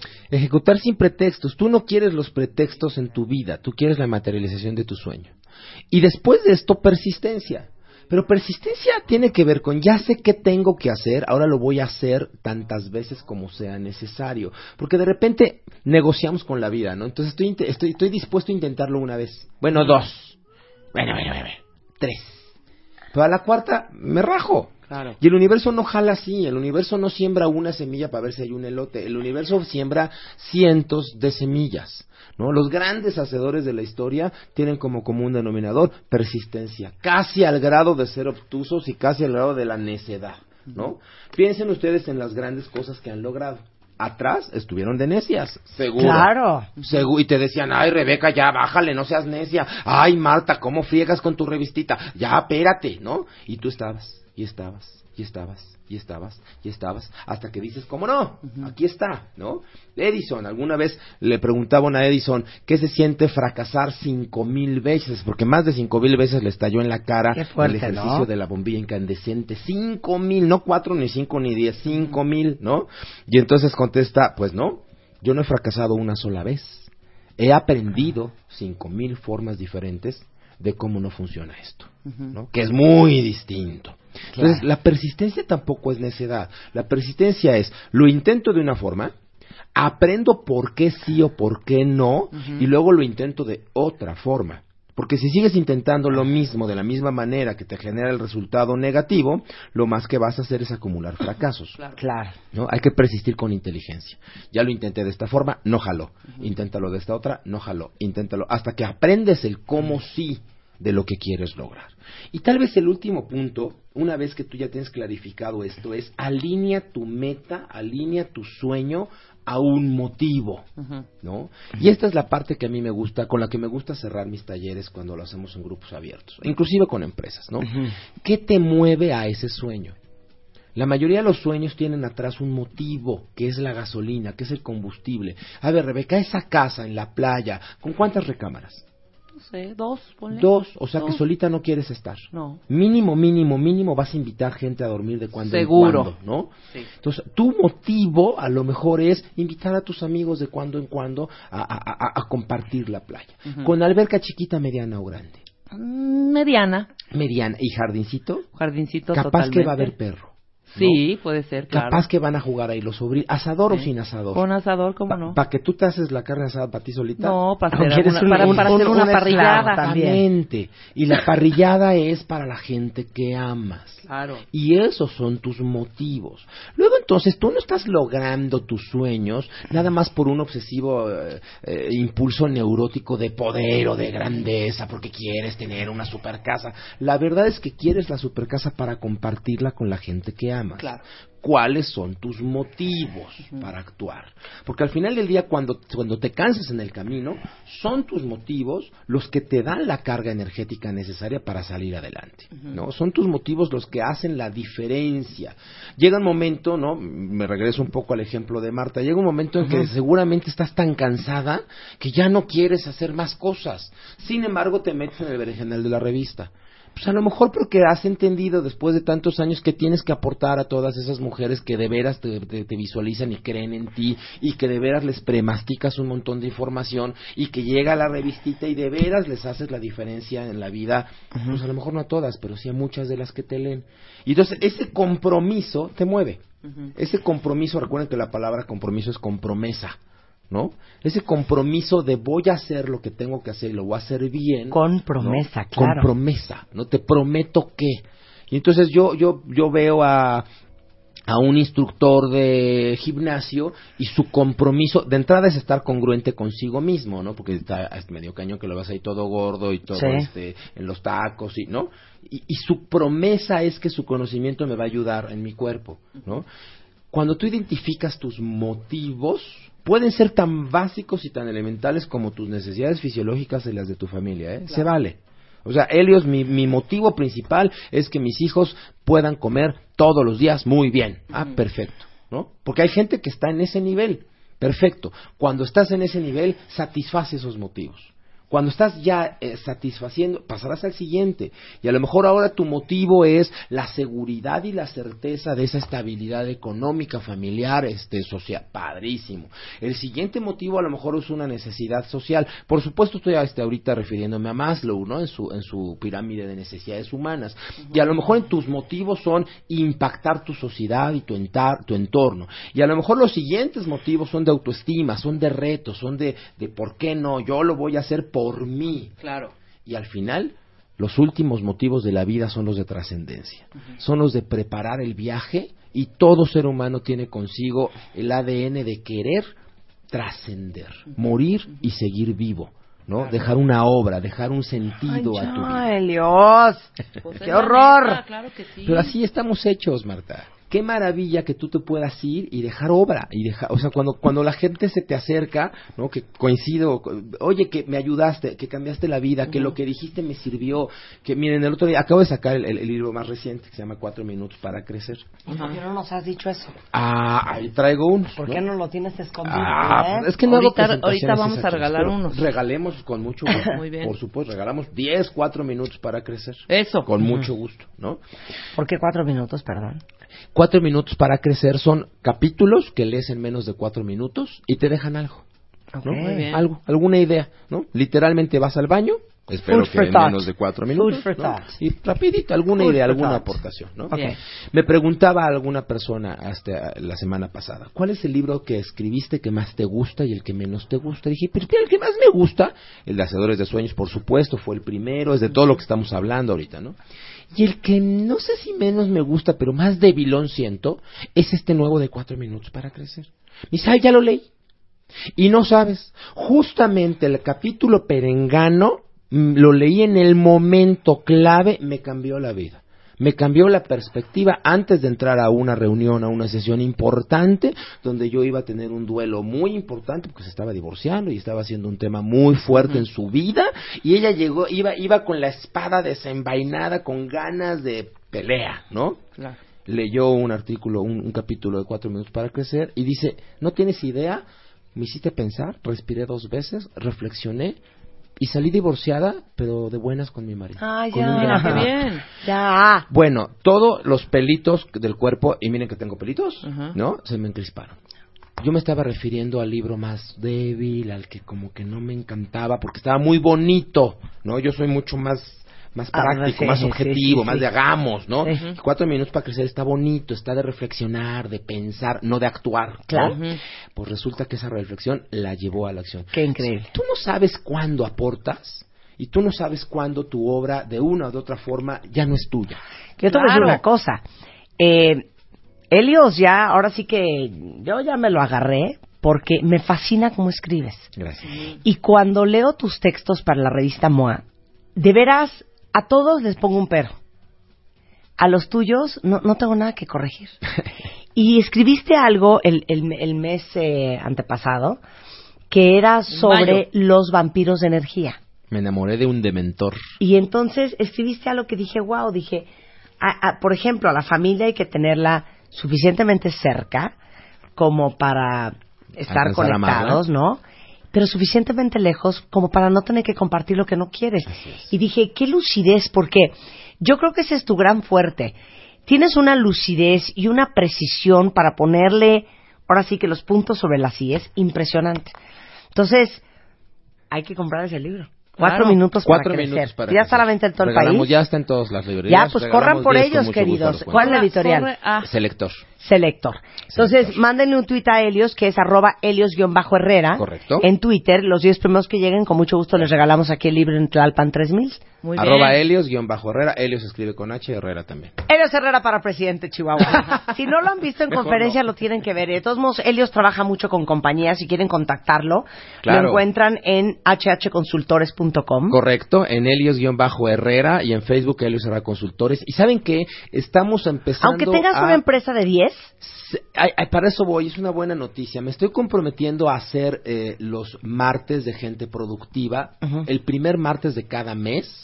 Estoy por cerrar el contrato con el teatro, todavía no les puedo Sí. decir en qué fecha, pero sí me estoy comprometiendo a hacer el primer martes de cada mes conferencia abierta, justamente para que si tienes Claro. 8, 10, 15 personas, puedas ir con tu equipo de trabajo. Está increíble. En cuanto firme el contrato con el teatro, Nos va a ser en teatros, les aviso para que con mucho Muy gusto. bien. Y la gente que quiera ir desde ahora, hombre, escríbanme, váyanme diciendo quiénes y vamos haciendo preventa o algo. Y no se pierdan los textos eh, de la revista MOA que ha escrito El Herrera, desde las 10 cosas que no hacen los- la gente exitosa, hasta los vampiros de Me energía. enamoré del Deventor. Me enamoré El- del los Deventor. clientes difíciles. Los está clientes buenísimo, difíciles, me que está mucho. buenísimo. Porque además yo soy un cliente, yo soy un dolor de calzones como cliente. Y ahí lo digo, ¿no?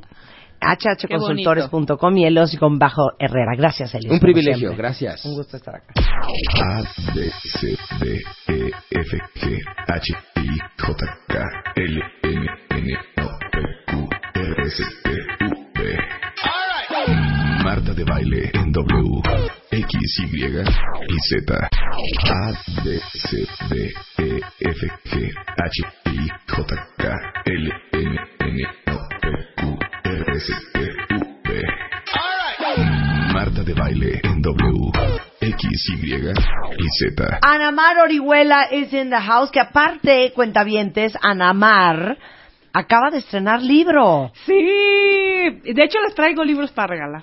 Me parece Está muy muy bien. bien, El muy libro bien. es inspirado en el hambre de hombre. Es, Sí, es claro. un- sí, ese es el título, Hambre de Hombre. Es toda una historia de cómo las mujeres hacemos mil cosas para ser amadas a cualquier precio. La verdad es que va muy bien, Marta, estoy súper contenta. El libro toca, toca corazones, habla con el alma. Y muchas mujeres me han escrito eh, de, lo- la, de la experiencia de leer los capítulos de la confianza, de la mujer castradora. Pero explícale a los cuentavientes qué es el hambre de hombre y por qué es tan peligrosa.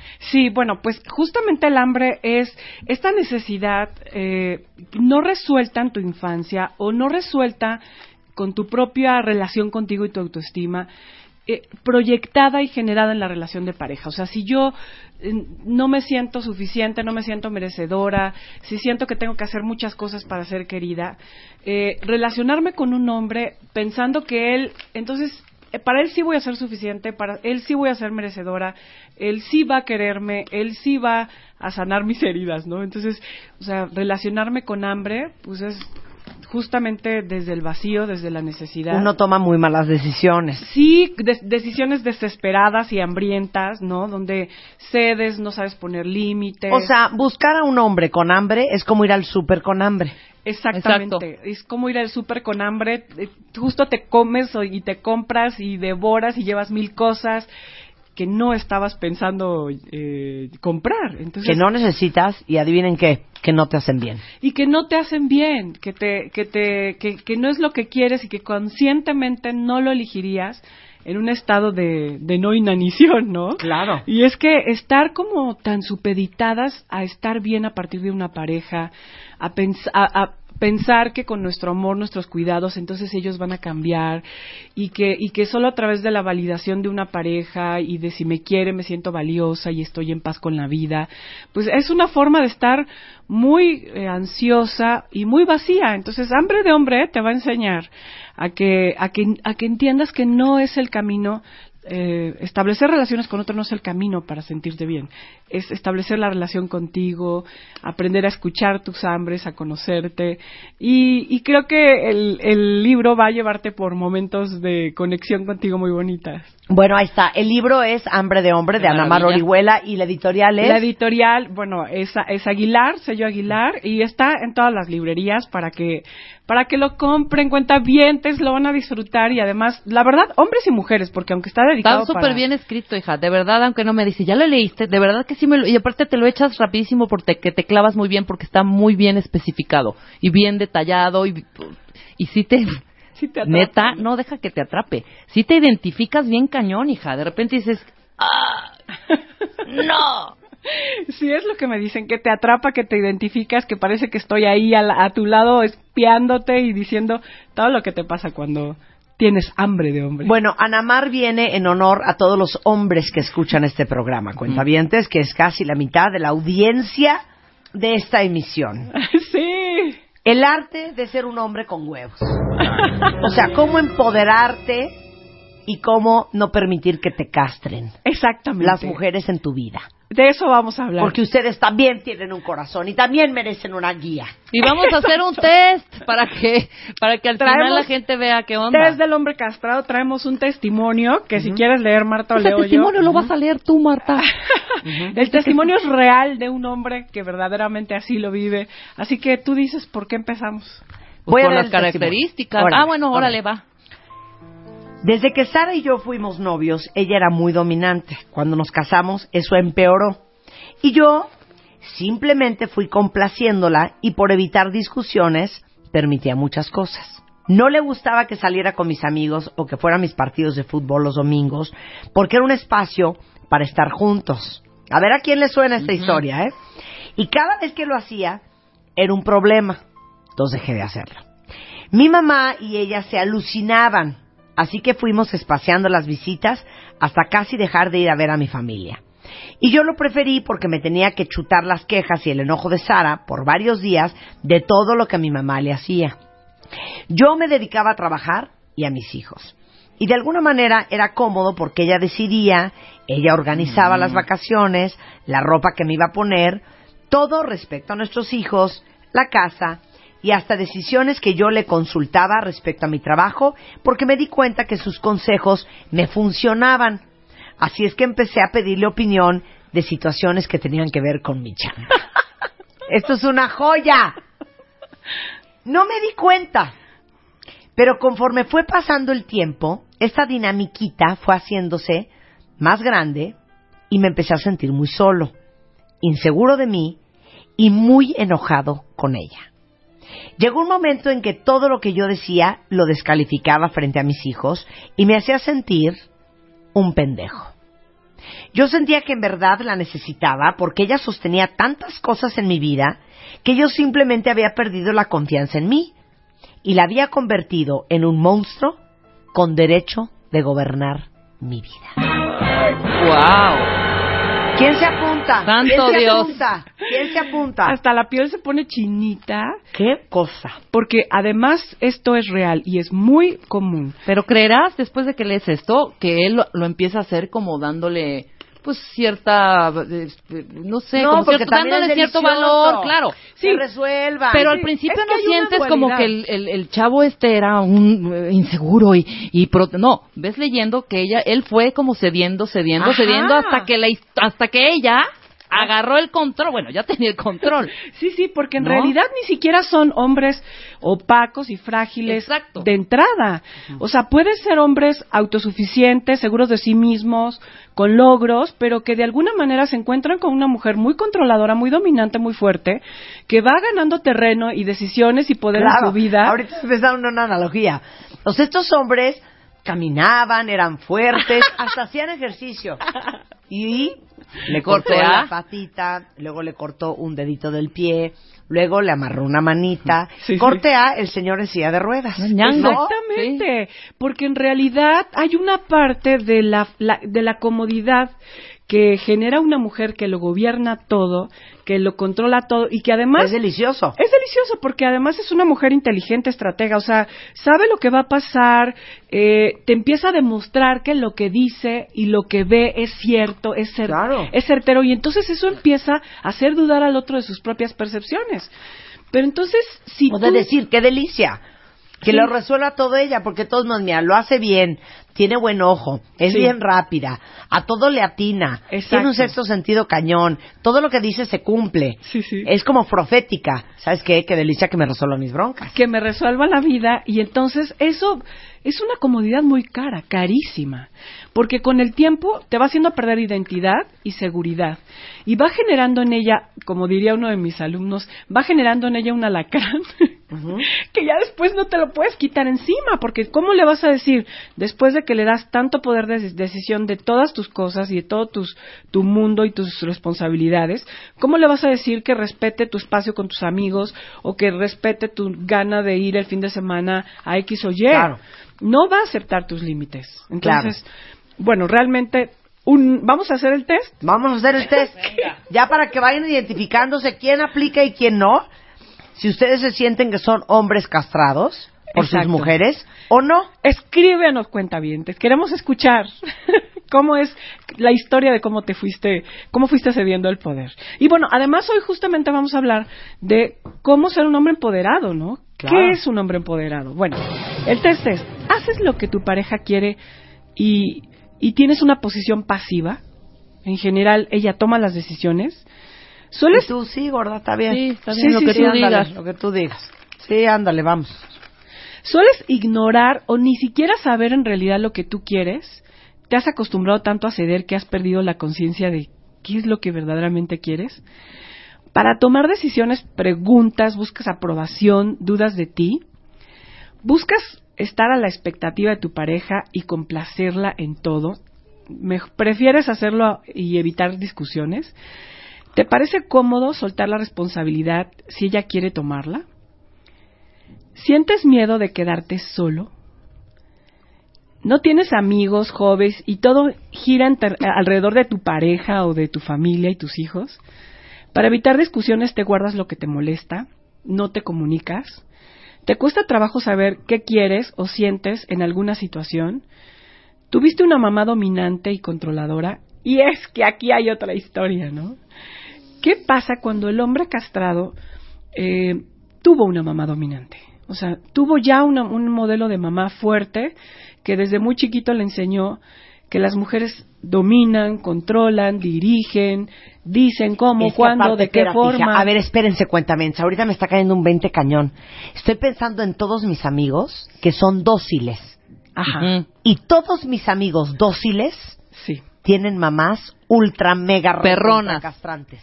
por supuesto, perronas. Sí, sí, porque de alguna manera, em, cuando un, yo creo que una mujer castrante cría dos tipos de hijos.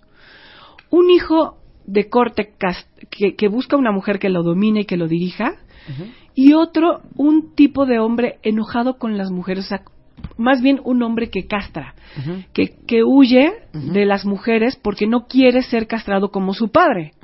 Entonces, es un hombre que eh, que, que no se compromete, que anda con una, con otra, con o sea, otra. una de dos, o eres súper dócil o eres un perro endemoniado. Eres un perro, pero al final de al final de cuentas producto de una mamá castrante y las características de un hombre castrado son que te conviertes en lo que ella espera de ti, o sea, no tienes una voluntad propia, ajá. Sí. o sea, te conviertes a la medida de las necesidades de ella y de las expectativas de ella. Siempre o la mayoría de las veces eres pasivo, ¿no?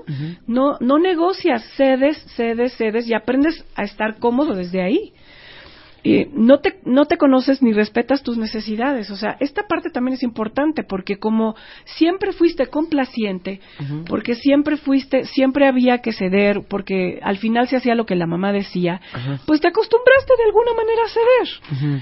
Te cuesta trabajo tomar tus propias decisiones y arriesgarte y arriesgarte porque hay una parte o sea los hijos de una mujer castrante presentan un fenómeno y es que dudan de su fuerza Ajá. porque la mujer castrante, de alguna manera, es tan resolutiva, tan fuerte, va, va tres o cuatro jugadas adelante, que, que hace que, que los demás se sientan unos pendejos, en serio. Sí, claro. O sea, de- o sea, ya, ella ya lo visualizó, ella ya lo vio, ya lo previno. Pero ¿cuál es el me sentir? varias, ¿Cuál ¿eh? es el sentir? El se sentir es varias. voy tras ella y le gano o ay, que corra. O sea, ¿cuál es el, el- o el sentir es sentirte verdaderamente disminuido. hecho Sí, pero empieza con un qué delicia. Sí, hay una parte cómoda, pero es una cuestión como muy dual, porque por una parte es cómodo, pero en otra es muy frustrante y te hace sentir disminuido, como Ajá. que no eres capaz, como no, no se te ocurre y como además la mujer castrante maneja el lenguaje de que no es obvio, es, o sea, pero que no es claro. de sentido común, que, ay, ¿cómo no se te ocurrió? tienes que tener dos ¿Cuál grados de no frente. ¿Qué parte? o sea, que esto no, ay, bueno, pero esto cualquiera lo sabe, o sea, Claro. entonces, bueno, como maneja este tipo de, de lenguaje y de, y de rapidez y de resolución, pues por supuesto que, el- que los, los hijos y la pareja que van a otro ritmo siempre se van a sentir, pues, disminuidos. Ay, espérense un segundo antes de irnos a corte, nada más les dejo esta reflexión. Miren, todas las mujeres que están escuchando este programa, que son eficientes, rápidas, toman buenas decisiones, porque estoy leyendo a muchas en Twitter, no sabemos lo que es que alguien haga las cosas mucho mejor que nosotros. Ahora imagínense ustedes que si existiera alguien que hiciera las cosas 20 veces mejor que tú y que todo el día te lo embarrara en la cara. Ha de ser alucinante. En tres días ya tu autoestima por los suelos. Alucinante. Regresamos del corte, no se vayan. Escribe a Marta de Baile. Escribe. Radio arroba martadebaile.com. Radio arroba martadebaile.com. Escribe a Marta de Baile. Escribe. Radio arroba martadebaile.com. Radio arroba martadebaile.com. Escribe solo por W Radio. Estamos de regreso con Ana Mar Orihuela, que es terapeuta, y estamos hablando para ustedes hombres que escuchan este programa y para todas las mujeres castrantes cuentavientes, el arte de ser un hombre con huevos y cómo empoderarse y cómo no castrar a tu hombre. Exactamente. Entonces, nos quedábamos en las características del hombre castrado y las características del hombre castrante. Sí. Ambos pudieron haber venido de una mamá súper dominante. Sí, una mamá muy dominante y el hombre castrante que no lo no, no nombramos sus características generalmente tiene fobia a la intimidad. Y en cuanto siente que se puede enamorar o que puede eh, que puede soltar el control en la O relación volverse vulnerable y frágil. volverse Bye. vulnerable. Bye. Entonces es este tipo de hombre no atrapable que está, que, que no sabe ser íntimo, que va de una relación a otra, que cree que en las relaciones verdaderas es un poco misógino también, ¿no? Este utiliza a las mujeres, es solitario, ¿no? Se enfoca en el trabajo, ¿no? Es realmente desconectado de las emociones, es muy mental es muy inestable, ¿no? Eh, con, con muchas características egoístas y puede ser también una forma de defensa por una, una mamá castrante de la cual está enojada. Ahora, a pesar de que son diferentes tipos y que el hombre castrante es dócil y es obediente y le gusta complacer y el otro hombre pues no se sabe comprometer y no es estable y piensa en sí mismo, ambos son de alguna manera eh, están enojados con una mamá que que los devoró, que los atropelló y que de alguna manera los dos van generando la misma historia y es una confirmación de un enojo con las mujeres. Y bueno, realmente eh, esta posición no, no los va a hacer felices y no los va a conectar con su verdadera naturaleza. ¿Cuáles son las características del hombre empoderado? Porque, Marta, realmente es un arte lograr estar en una relación de pareja sin perderte como individuo. Un Y arte. Es un arte realmente porque a veces pensamos, y sobre todo cuando los hombres ceden y, y dan espacio para que les resuelvan la vida, realmente se pierden como individuos absolutamente y pierden algo que es fundamental para ellos, que es su masculinidad.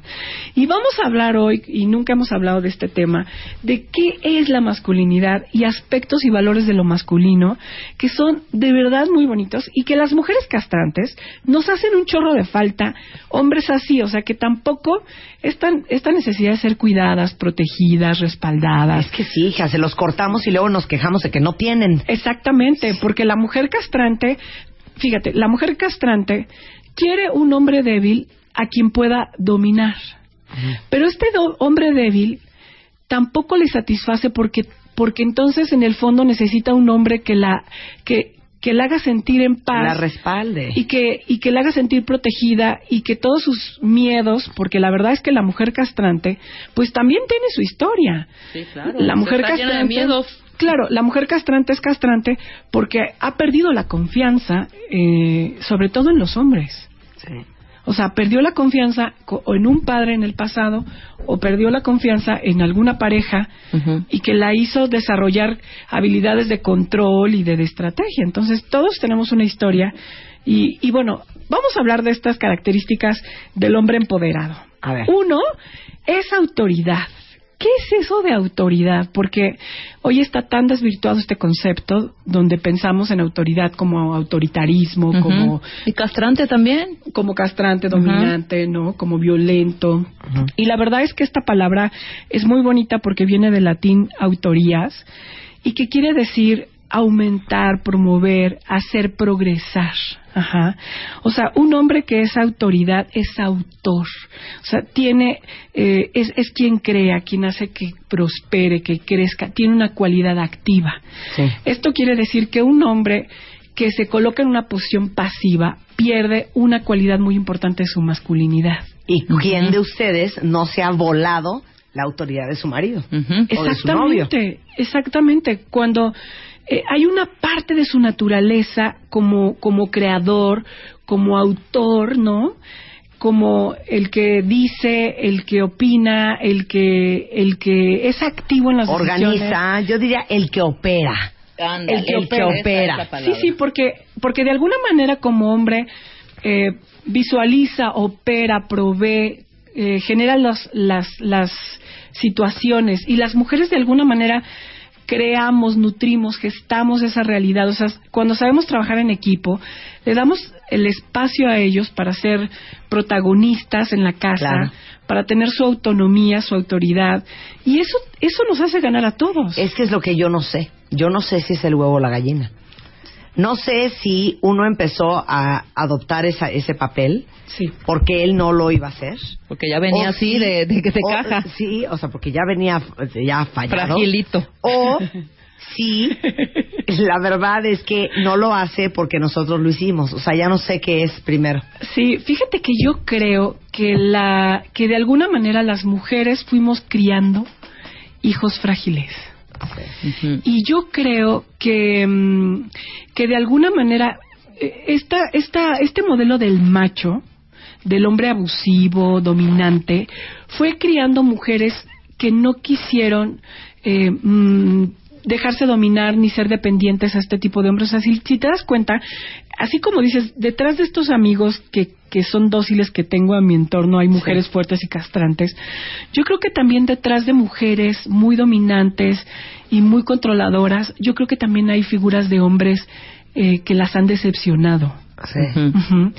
Y que de alguna manera vamos creando esto que es que es torcido para ambos. Sí, porque se junta el, la- el, el- el hambre con las ganas de comer. Es tu defensa. Entonces, obviamente, si tú empiezas a jugar ese jueguito y él es un hombre sano, sale corriendo o no Claro, lo permite. claro. Pero tú empiezas a jugar el jueguito y él va y te la sigue. Sí, sí, porque eh, si él tuvo una mamá como tú, bueno, se engancha perfecto y entonces va a empezar a jugar ese juego, pero va a llegar un momento en que estaba, va a estar muy enojado y va a sentirse muy atorado y, y todo con tal de... Porque además la angustia, la angustia del hombre castrado porque su mujer no se enoje con él, Sí. por estar a sus expectativas, porque no, por no cre- generar conflicto. Porque, por estar a la altura de las circunstancias. Exacto, o sea, esa parte, esa angustia, ese miedo es muy fuerte, o sea, tampoco es tampoco es cómodo para nadie, la verdad. Claro. Entonces, o sea, hay una parte del papel activo del hombre de que crea, de que produce, es como el sol. O sea, el símbolo en la naturaleza de lo masculino es el sol. Y si te das cuenta, Marta, el sol, eh, digo, y, el- y en, en cuestiones de lo femenino es la luna. O sea, la luna es el astro de la noche, ¿no? De la intimidad, de- del hogar, de ir hacia adentro, ¿no? De, de la intimidad, de las emociones, de la familia. El sol es un astro y es un momento de la vida donde estamos hacia afuera, donde somos productivos, donde nos vinculamos con otros, donde estamos activos, donde, o sea, es una, es una cualidad activa de movimiento, de creación, y cada que el hombre tome el papel activo, ganará, ganará porque eso le, lo empoderará y lo hará asumir una autoridad que es parte de su cualidad, así como ser protector.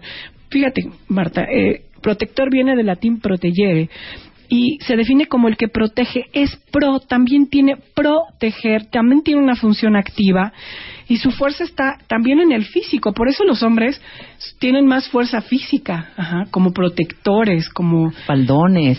Sí, sí, sí. Defensores, defensores, como masa defensores. muscular. O sea, las mujeres en general nos hace sentir muy bien un hombre con el que te sientas respaldada, que sabes que te cuida, porque uno, un hijo más en la casa, o sea, realmente eso también nos frustra.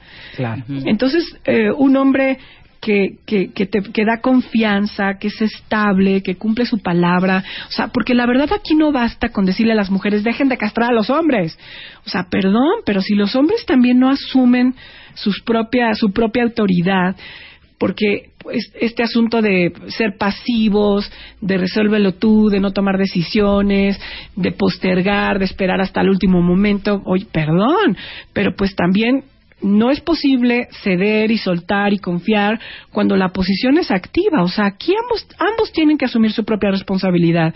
Ella dar espacio y él tomar la parte que le corresponde y ser proveedor confiable. Y porque la verdad es que soltar la responsabilidad de la propia vida sale muy caro, porque te hace perder tu fuerza, te hace perder perderte a ti mismo y va a llegar un momento en que ya no sabes ni quién eres y vas a perder Ni tu para propia qué sirves. ni para ni para qué sirves. Ok, el hombre es mental, estratega.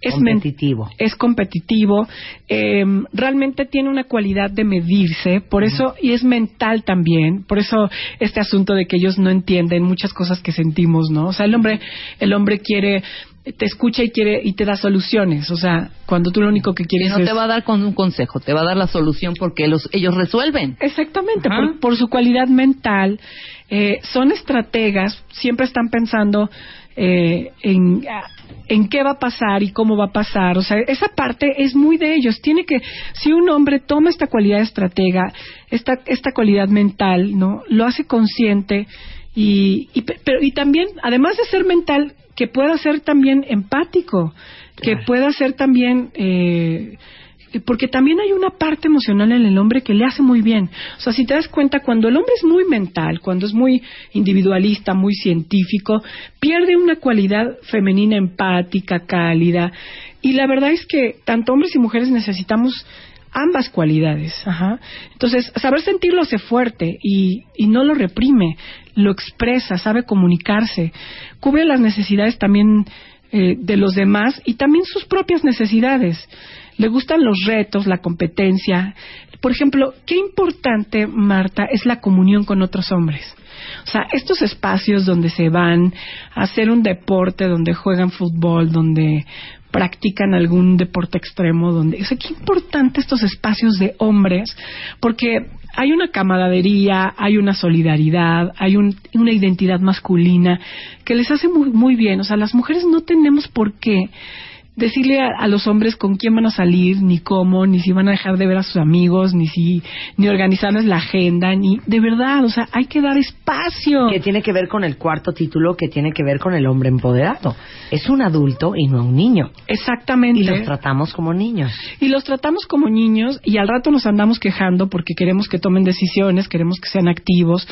Claro, o sea, tenemos que entender que ellos hacen las cosas diferente, que tienen otro ritmo y que hay que respetar ese ritmo, que en realidad no somos poseedoras de su vida, que esa dinámica lo único que genera es violencia. O sea, es violencia y enojo en ambos, porque él se enoja por ser castrado, por ser dominado, por ser anulado, y ella se enoja porque lo tiene que resolver todo, porque no se siente respaldada, porque no puede confiar en nadie. Entonces, imagínate la dinámica que con el tiempo va generando esto. Pues una pareja que, por supuesto que en las discusiones, estas frustraciones pueden llegar hasta los golpes. Es que mira, el- la última parte del testimonio de este hombre eh, de- castrado decía, no me di cuenta, pero conforme fue pasando el tiempo, esta dinámica fue haciéndose, haciéndome sentir muy solo, pero esto es lo más importante, y enojado con ella. Y enojado con ella. O sea, no, no, no van a saber de manera consciente ponerle palabras a estoy enojado contigo porque me estás haciendo un hombre inseguro, me estás haciendo dudar de mi confianza, me estás castrando. A lo mejor no lo puedes decir así, pero hay algo que te tiene enchilado con ella. Exacto, porque además el hombre castrado es un es el típico hombre que se ve bueno, que todo el mundo dice, "Ay, se ve que es un lindo, el complaciente, el que quiere que todo esté bien, el buena persona", pero en el fondo, cuando te volteas, de manera inconsciente lanza patadas, porque de manera inconsciente él está enojado. Está enojado.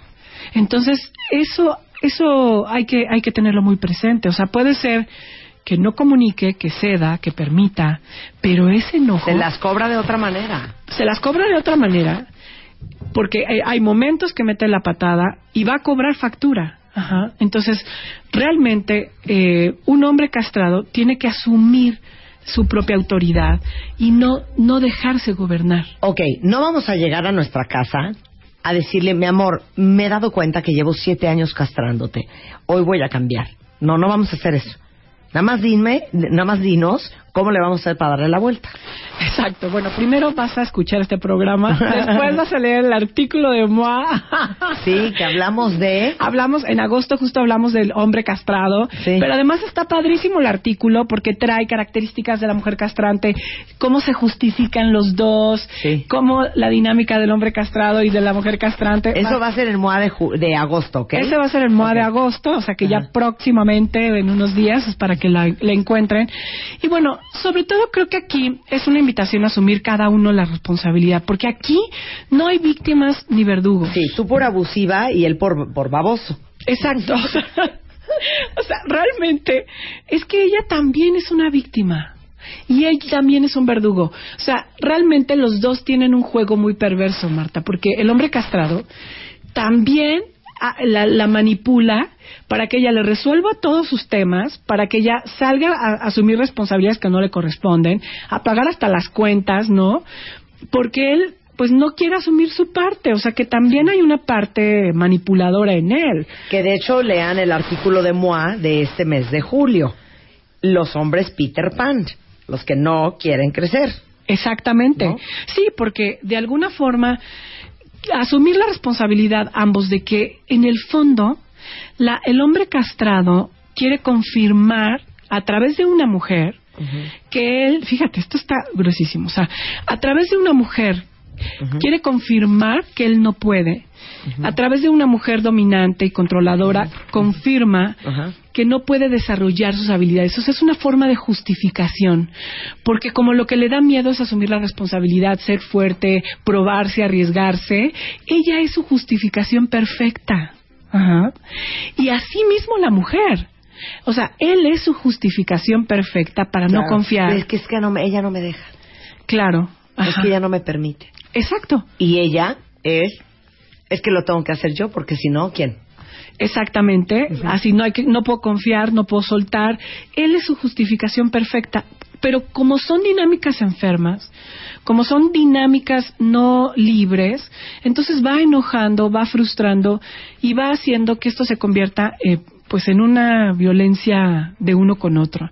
Entonces creo que aquí lo importante es asumir ambos la responsabilidad de esto que están generando, sanarse como individuos, porque en realidad no vamos a generar relaciones sanas si no nos sanamos como individuos. Es por eso que también en el libro las mujeres controladoras van a encontrar muchísimas respuestas en el libro de Hambre de Hombre, Marta, porque ahí justamente hablamos de que si no te sanas, si no sanas tu relación con los hombres y aprendes a construir confianza a partir de ti misma, no vas a poder construir ninguna relación sana con otros hombres y asimismo los hombres también. Por eso les digo, bueno, también los hombres tienen que sanarse a sí mismos, recuperar su propia autoridad y dejar de estar justifi- buscando justificaciones para encontrarse mamás que le resuelvan la vida. O sea, esta es una dinámica, la verdad, que para ambos dolorosa y, y lo que hay que hacer es asumir la responsabilidad de esto que están generando. Deberías hacer un curso de eso para parejas, Sí, sí, sí. Voy a voy a armarlo para el próximo año. de castración. De castración. ¿Tienes Sí. curso próximamente? Sí, sí, sí. De hecho, vamos a tener curso. Estoy abriendo, eh, justo la próxima semana, abrimos diplomados de autoestima para hombres y mujeres. Estos grupos son muy bonitos, Marta, porque son grupos de 12 personas, donde trabajamos durante seis meses, una vez a la semana. Eh, trabajamos hambre de hombre en el caso de las mujeres, trabajamos hambre de hembra en el caso de los hombres. Se convierten en grupos de apoyo, grupos de, de, de autoconocimiento, de conciencia, porque escuchar a otros, porque mirar las historias de otros, se convierte en algo muy rico en la vida. Entonces, estos grupos empiezan la próxima semana eh, y bueno, puedes, puedes integrarte y participar y conocer lo que es una dinámica de trabajo y de crecimiento y de asumir la responsabilidad de tu vida para dejar de estar construyendo todo el tiempo estas mismas historias, estas mismas historias que no van a parar y no van a terminar nunca si no te haces cargo de tu vida. Entonces, bueno, voy a dejar los teléfonos Sí, para que para que nos llamen y si quieren participar en estos grupos es hombres y mujeres está el módulo de niña herida el módulo de hambre de hombre y el módulo de hambre de hembra para hombres. Además es muy padre porque hemos tenido experiencias muy muy bonitas con los hombres que salen de estos grupos, que se hacen amigos, que se hacen muy cómplices y como en una dinámica muy diferente de apoyo, de solidaridad.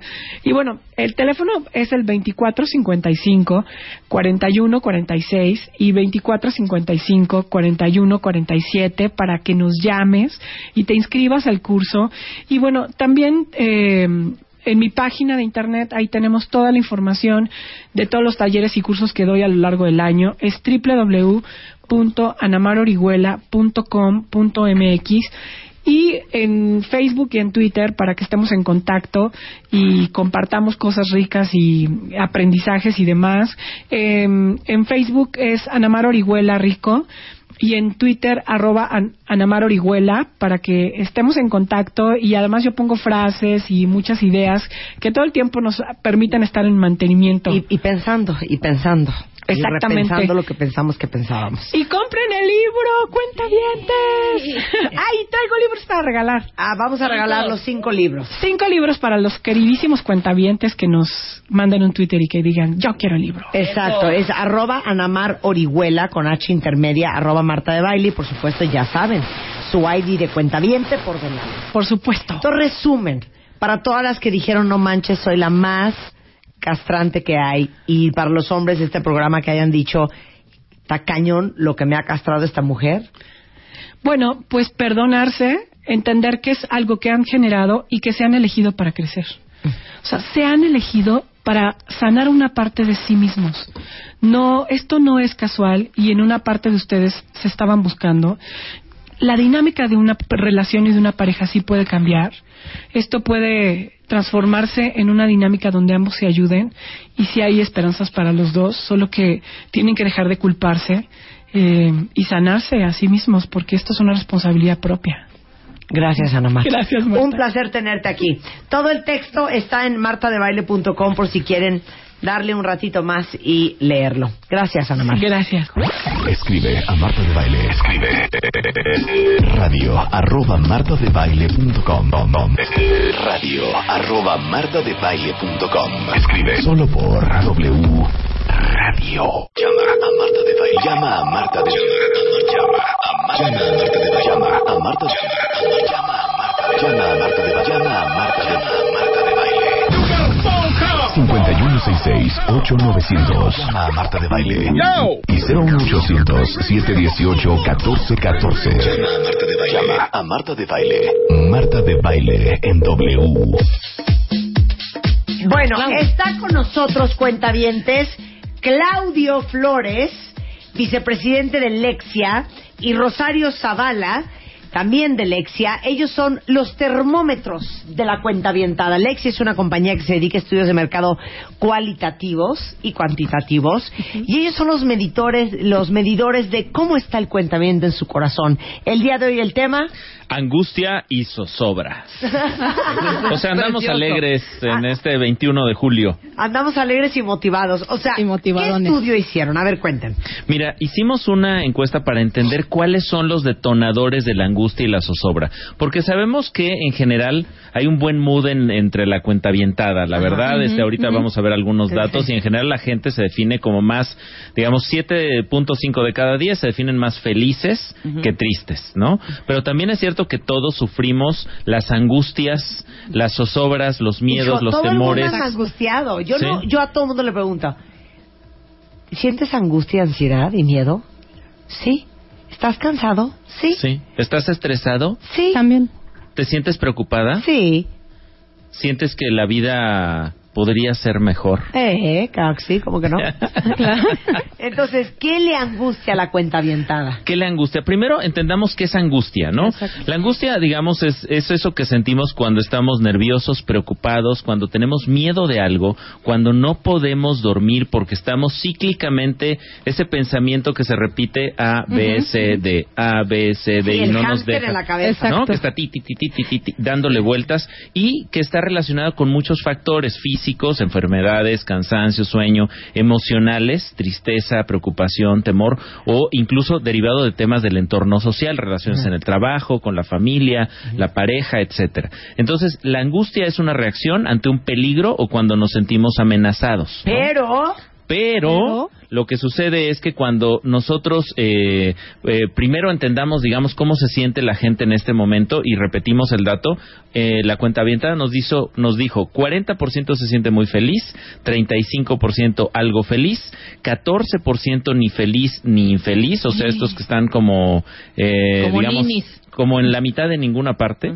Me siento algo infeliz 10% y muy infeliz 3%. Si sumamos todos los que son muy y algo feliz, eh, tenemos 7.5 de cada 10 que declaran, digamos, son más son más felices, que Felices, infelices, exacto. ¿no? Pero cuando preguntamos cuáles son los elementos que nos dan felicidad es muy interesante porque en principio se conecta con la familia. Esto es muy interesante porque en México sí somos un país donde una buena parte de lo que sentimos o cómo nos sentimos depende de cómo está nuestra familia, ¿no? Somos muy familia dependientes, Marta, y eso es, es- es positivo cuando nos ayuda, pero también es negativo cuando nos hunde, ¿no? Claro, porque al final ahí el primer referente que tienes ante todo es la familia. Entonces la, familia puede ser tu impulsor o el que te detenga a hacer muchas de las cosas que tienes pensadas. Entonces tiene esas dos aristas. Pero podemos hacer una cosa, vamos a hacer un ejercicio ahorita. Con el gatito, ¿qué gatito le pondremos? ¿Qué hashtag? Me siento feliz por... Me siento, siento feliz. feliz. Claro. Y ustedes ponen por qué. El fin de semana estaba haciendo una lista de las babosadas en la vida que te hacen felices. Entonces éramos un grupo como de ocho y eran, o sea, las pequeñas cosas de la vida que te hacen así como... A ver, arráncate, ¡Ay, di ejemplos. bonito! Ajá. Se van a carcajear. Venga. A mí, un té negro de Starbucks con hielo en el bote de plástico con el popote, o sea, no, no, no es lo mismo en un vaso. No, tiene que ser en ese bote. Ajá. Me hace muy feliz. O sea, cuando yo adquiero un té negro con hielo en un bote de plástico con tapa, con un popote, soy muy feliz. Y, y es, es, es el tema, digamos, con el asunto de la felicidad, de que esas pequeñas cosas a veces es una buena, a mí, por ejemplo, una buena copa de vino de Te hace muy feliz, me- en la ¿no? noche me hace eter- me hace feliz, parece que se des- se desdibujan todos los problemas. A mí un viernes en la noche sin ningún plan, ni sábado ni domingo, me hace muy feliz. Claro. Nada de, ah, no, ni comida, ni bautizo, Ni un bautizo, cena, ni una cena, ni la- invitaciones. nada. Muy, Muy feliz, feliz. muy feliz. A mí A me ver. hace muy feliz que me despierte angustiada de ya se me hizo tarde ver que son las 5 de la mañana y decir me queda una hora de sueño. O que me es hace sábado, sumamente Sí. feliz. O sea, esa hora de sueño extra me hace sumamente feliz. Bien. ¿Sabes qué me hace muy feliz? ¿Qué? Muy, muy, muy feliz. qué, qué vergüenza estas estupidez que estamos diciendo. ¿Qué? Pero esas son las cosas de la vida, ¿eh? Sí, claro. Echarme un tratamiento en el pelo. Ah, Mm. claro. También. Eso me hace muy También, feliz. También. Un masaje me hace muy feliz. Muy feliz. Y el tema es cuando no nos damos tiempo para hacer esas Claro. pequeñas cosas. A mí me encanta salir a bailar. Ah, bueno. Ah, mira. Salsa y Ah, bueno. merengue y Claro darme una, una Ah, bueno. bailada mortal. O sea, Sí. Claudio y yo Feliz. jamás seríamos pareja. Ir a Xochimilco un sábado o un domingo a comprar flores me hace muy feliz. Muy Claro. feliz. Bueno, que gane tu equipo favorito. Ay, ¿no? Ahora que ya pasamos la borracherota del Ahí mundial. ese gatito me siento infeliz Claro. porque perdió México. Exacto. Sí. Pero También. bueno, Eso, eso, eso me hace- ya me pusiste una angustia que me va a durar hasta el Sí, claro, hasta, hasta agosto. Entre los cuentavientes y las cuentavientes tengo buena salud es un 11%, tengo trabajo es un 9%, siempre disfruto todo un 8%, porque mi pareja, mi familia está saludable, o 6%, porque mi pareja me apoya siempre, también un otro, otro 6%. Es decir, estamos viendo que hay también muchos factores de felicidad. Ahora, ¿cuáles son los factores de infelicidad? El primer factor más importante que detona la infelicidad es no estar bien económicamente. La principal fuente de preocupación, de angustia, eh, en términos de vincularse con la infelicidad, es no estar bien económicamente o las metas por cumplir o la ausencia de trabajo o algunos problemas personales o problemas de salud en la familia o por ser madre o padre soltera o soltero, por tener problemas con su pareja, por no tener un empleo bien pagado o porque el trabajo me deja poco tiempo libre. O sea, la lana nos tiene asoleados. Nos Sí. tiene asoleados el dinero, caray. Claro. Sí, nos preocupa mucho el tema de cuánto estamos ganando y cuánto estamos gastando. Por ahí hay una ecuación que es como un clásico que dice que la felicidad es igual a la realidad menos las expectativas. Es decir, si, si tus expectativas superan tu realidad, probablemente no seas muy feliz. Pero su- si tus expectativas, digamos que están a la medida de tu realidad, Claro. es, es muy probable que estés contento. Ahora, ¿cuáles son los aspectos de la vida que te causan mayor preocupación? Y aquí entramos en un tema donde hay cuatro grandes elementos que marcan la preocupación de nuestros cuentavientes. Ok. Y, que, y que antes de ver esos aspectos, algo muy interesante es que generalmente cuando la gente está preocupada o tiene angustia, se deriva de situaciones que no necesariamente están pasando, sino que empieza lo que habíamos comentado hace un momento, es la rata del hámster. imaginándote lo que va a pasar en un futuro y con base en eso del futuro es que te sientes angustiado. O sea, muchas veces es simplemente una percepción de algo que va a pasar, que ni siquiera Claro, lo tienes enfrente. Claro. Sí. ¿Y cuál es la, la preocupación más grande? La primera preocupación con un 38% en los cuentavientes es el dinero. Ajá. La segunda con un 27% es mi propia salud. Ujú. El 19% es la salud de, la fa- de mi familia, el 18% el trabajo y de ahí ya empiezan un conjunto de, de elementos menos relevantes como la inseguridad. Fíjate, pero qué chistoso Claro. que solamente el 5% dice mis hijos. Sí, mis Para hijos. mí esa sería mi preocupación número uno. Son unas angustias. Sí. Les irá bien, no les irá bien, estarán bien, eh, la van a hacer en la vida, estarán contentos, encontrarán el amor. Los estarán Claro. bulleando en la escuela. Les estarán ofreciendo el primer cigarrito. Claro, las O sea, drogas, el sí. alcohol, que estén seguros, que no Sí. choquen. Ay, no, qué, qué angustias. ¿eh? Claro. Sí, exacto. Totalmente.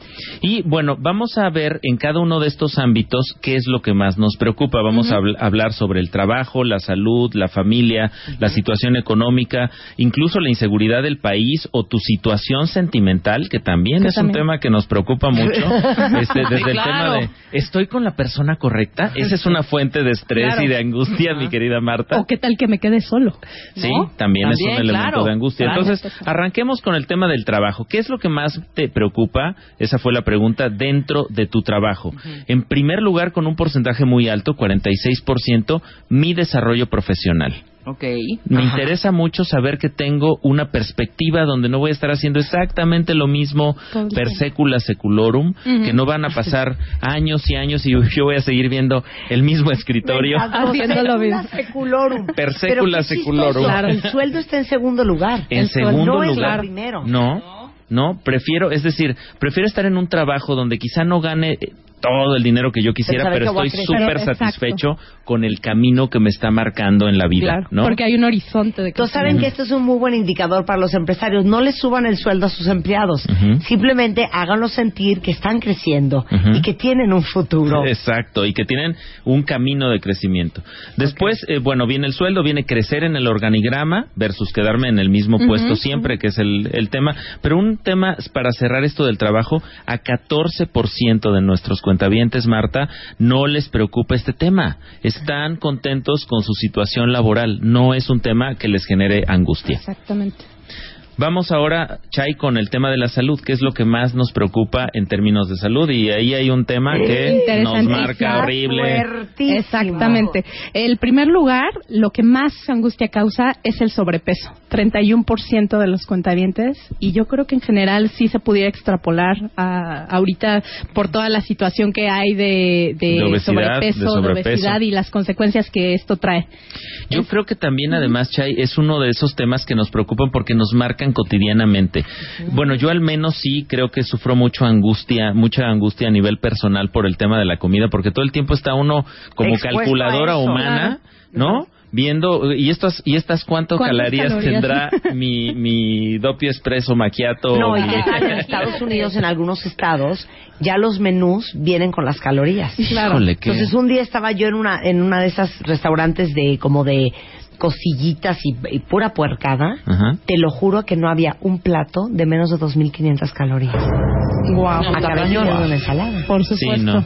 Tráigame agua, por O favor. sea, iba por las costillas y acabé con un vaso de Sí, agua. por si vas a un, a un barbecue de estos tejanos, ¿no? Y te llevas tu, tu, tu dosis de, de lechugas Pero mixtas. Claro, pero es que aparte las porciones que sirven son inmensas, inmensas. O sea, es pides una pasta y es como para toda la familia.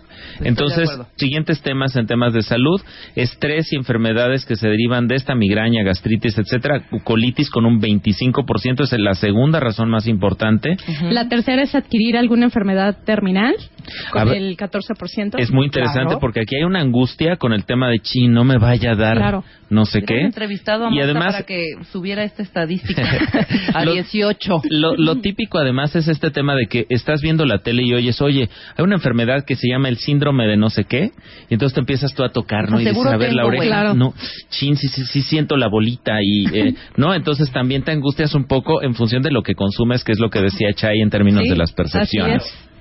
Eh, otra preocupación es hacer deporte que es con el 10% y que esto tiene que ver también por restricciones de tiempo. Mucha gente no hace deporte porque no tiene tiempo de hacerlo. No, esta es la que es una joya, me vale. Adquirir alguna enfermedad vinculada a un vicio que tengo. O sea, tabaquismo, alcoholismo, drogas. Exacto. Ahí tengo miedo, pero pero todo. prefiero no dejarlo, ¿no? Ojalá no me dé. Me angustia, pero no lo dejo. Pero le sigo metiendo con fe y singular alegría, ¿no? Claro. Bueno, pensando en la familia, ¿qué es lo que más nos preocupa? ¿Qué es lo que más nos genera esta angustia? El 47%, también un porcentaje muy importante de los cuentavientes, nos dice unión familiar, estar todos bien. Para los mexicanos, para las mexicanas, es muy importante que nuestro núcleo familiar esté funcionando, que no haya broncas, que no haya este, situaciones que lo desordenen, que lo saquen de, digamos, de la estabilidad. En segundo lugar está economía con un 29% y en un tercer lugar progreso, tener mejores oportunidades con un 20%. Ujú. Y que de ahí se deriva la pregunta de qué pasa con la situación económica, qué es lo que más te preocupa. O sea, de tu lana, ¿qué es lo que te angustia? Exactamente. O, o en general de tu situación económica. ¿Qué es lo que más te preocupa? El primer lugar es seguir en el mismo nivel económico toda la vida. Al Esto 33%. es brutal, Marta, porque lo- esto ya lo hemos encontrado. Este, este, hay, hay nuevas clases medias emergentes en el país que no nacieron como clases medias, que lograron llegar a tener un estilo de vida de clase media.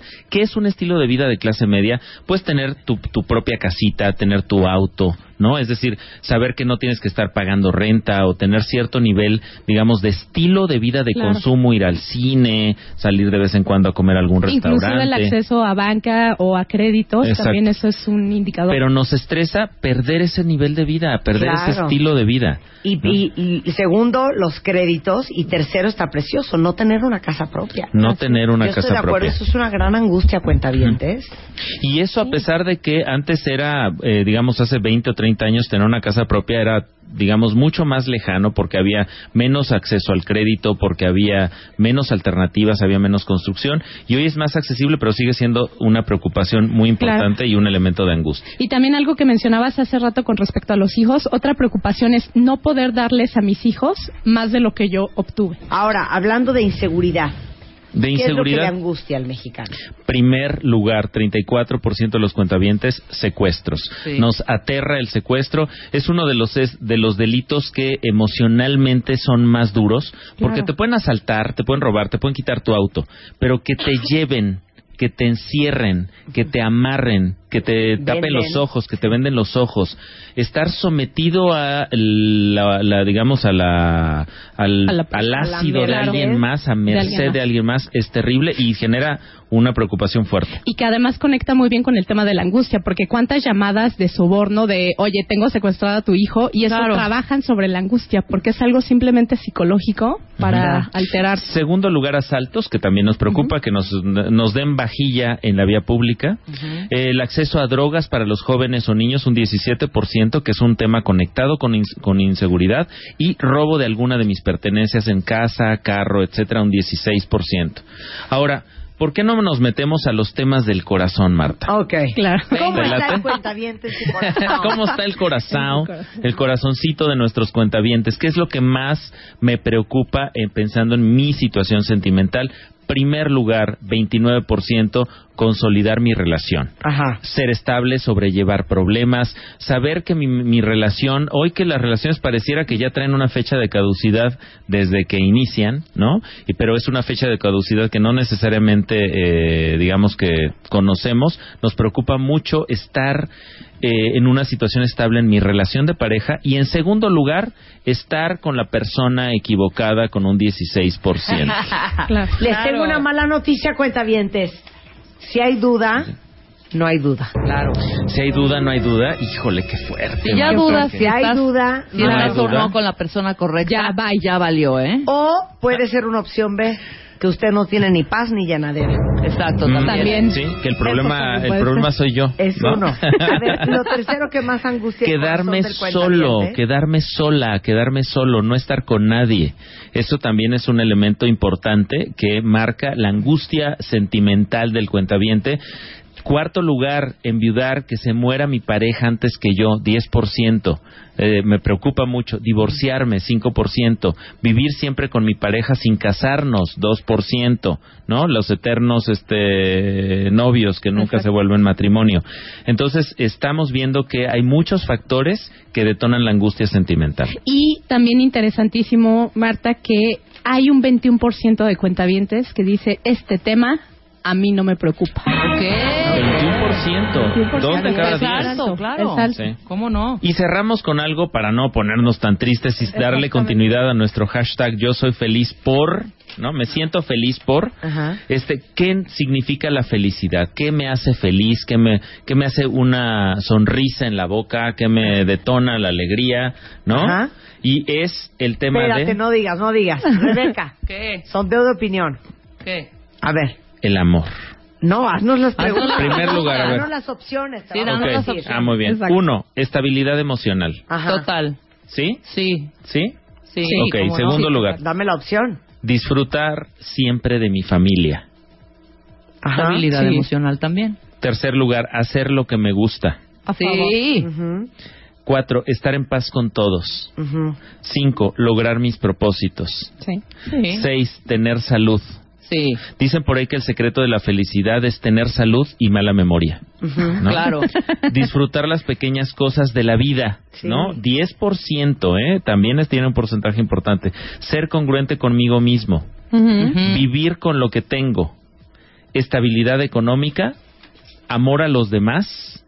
Vivir plenamente con mi pareja. Vivir sin preocupaciones. Vivir día a día. Crecer espiritualmente. El desarrollo pleno de mis hijos. Tener un trabajo estable y crecer profesionalmente. ¿Con cuál se quedan? A ver. ¿Con cuál yo, te quedas? yo sin duda me quedaría, yo necesito para funcionar estar bien en mi almita. O sea, ten- Estar bien emocionalmente. Mm.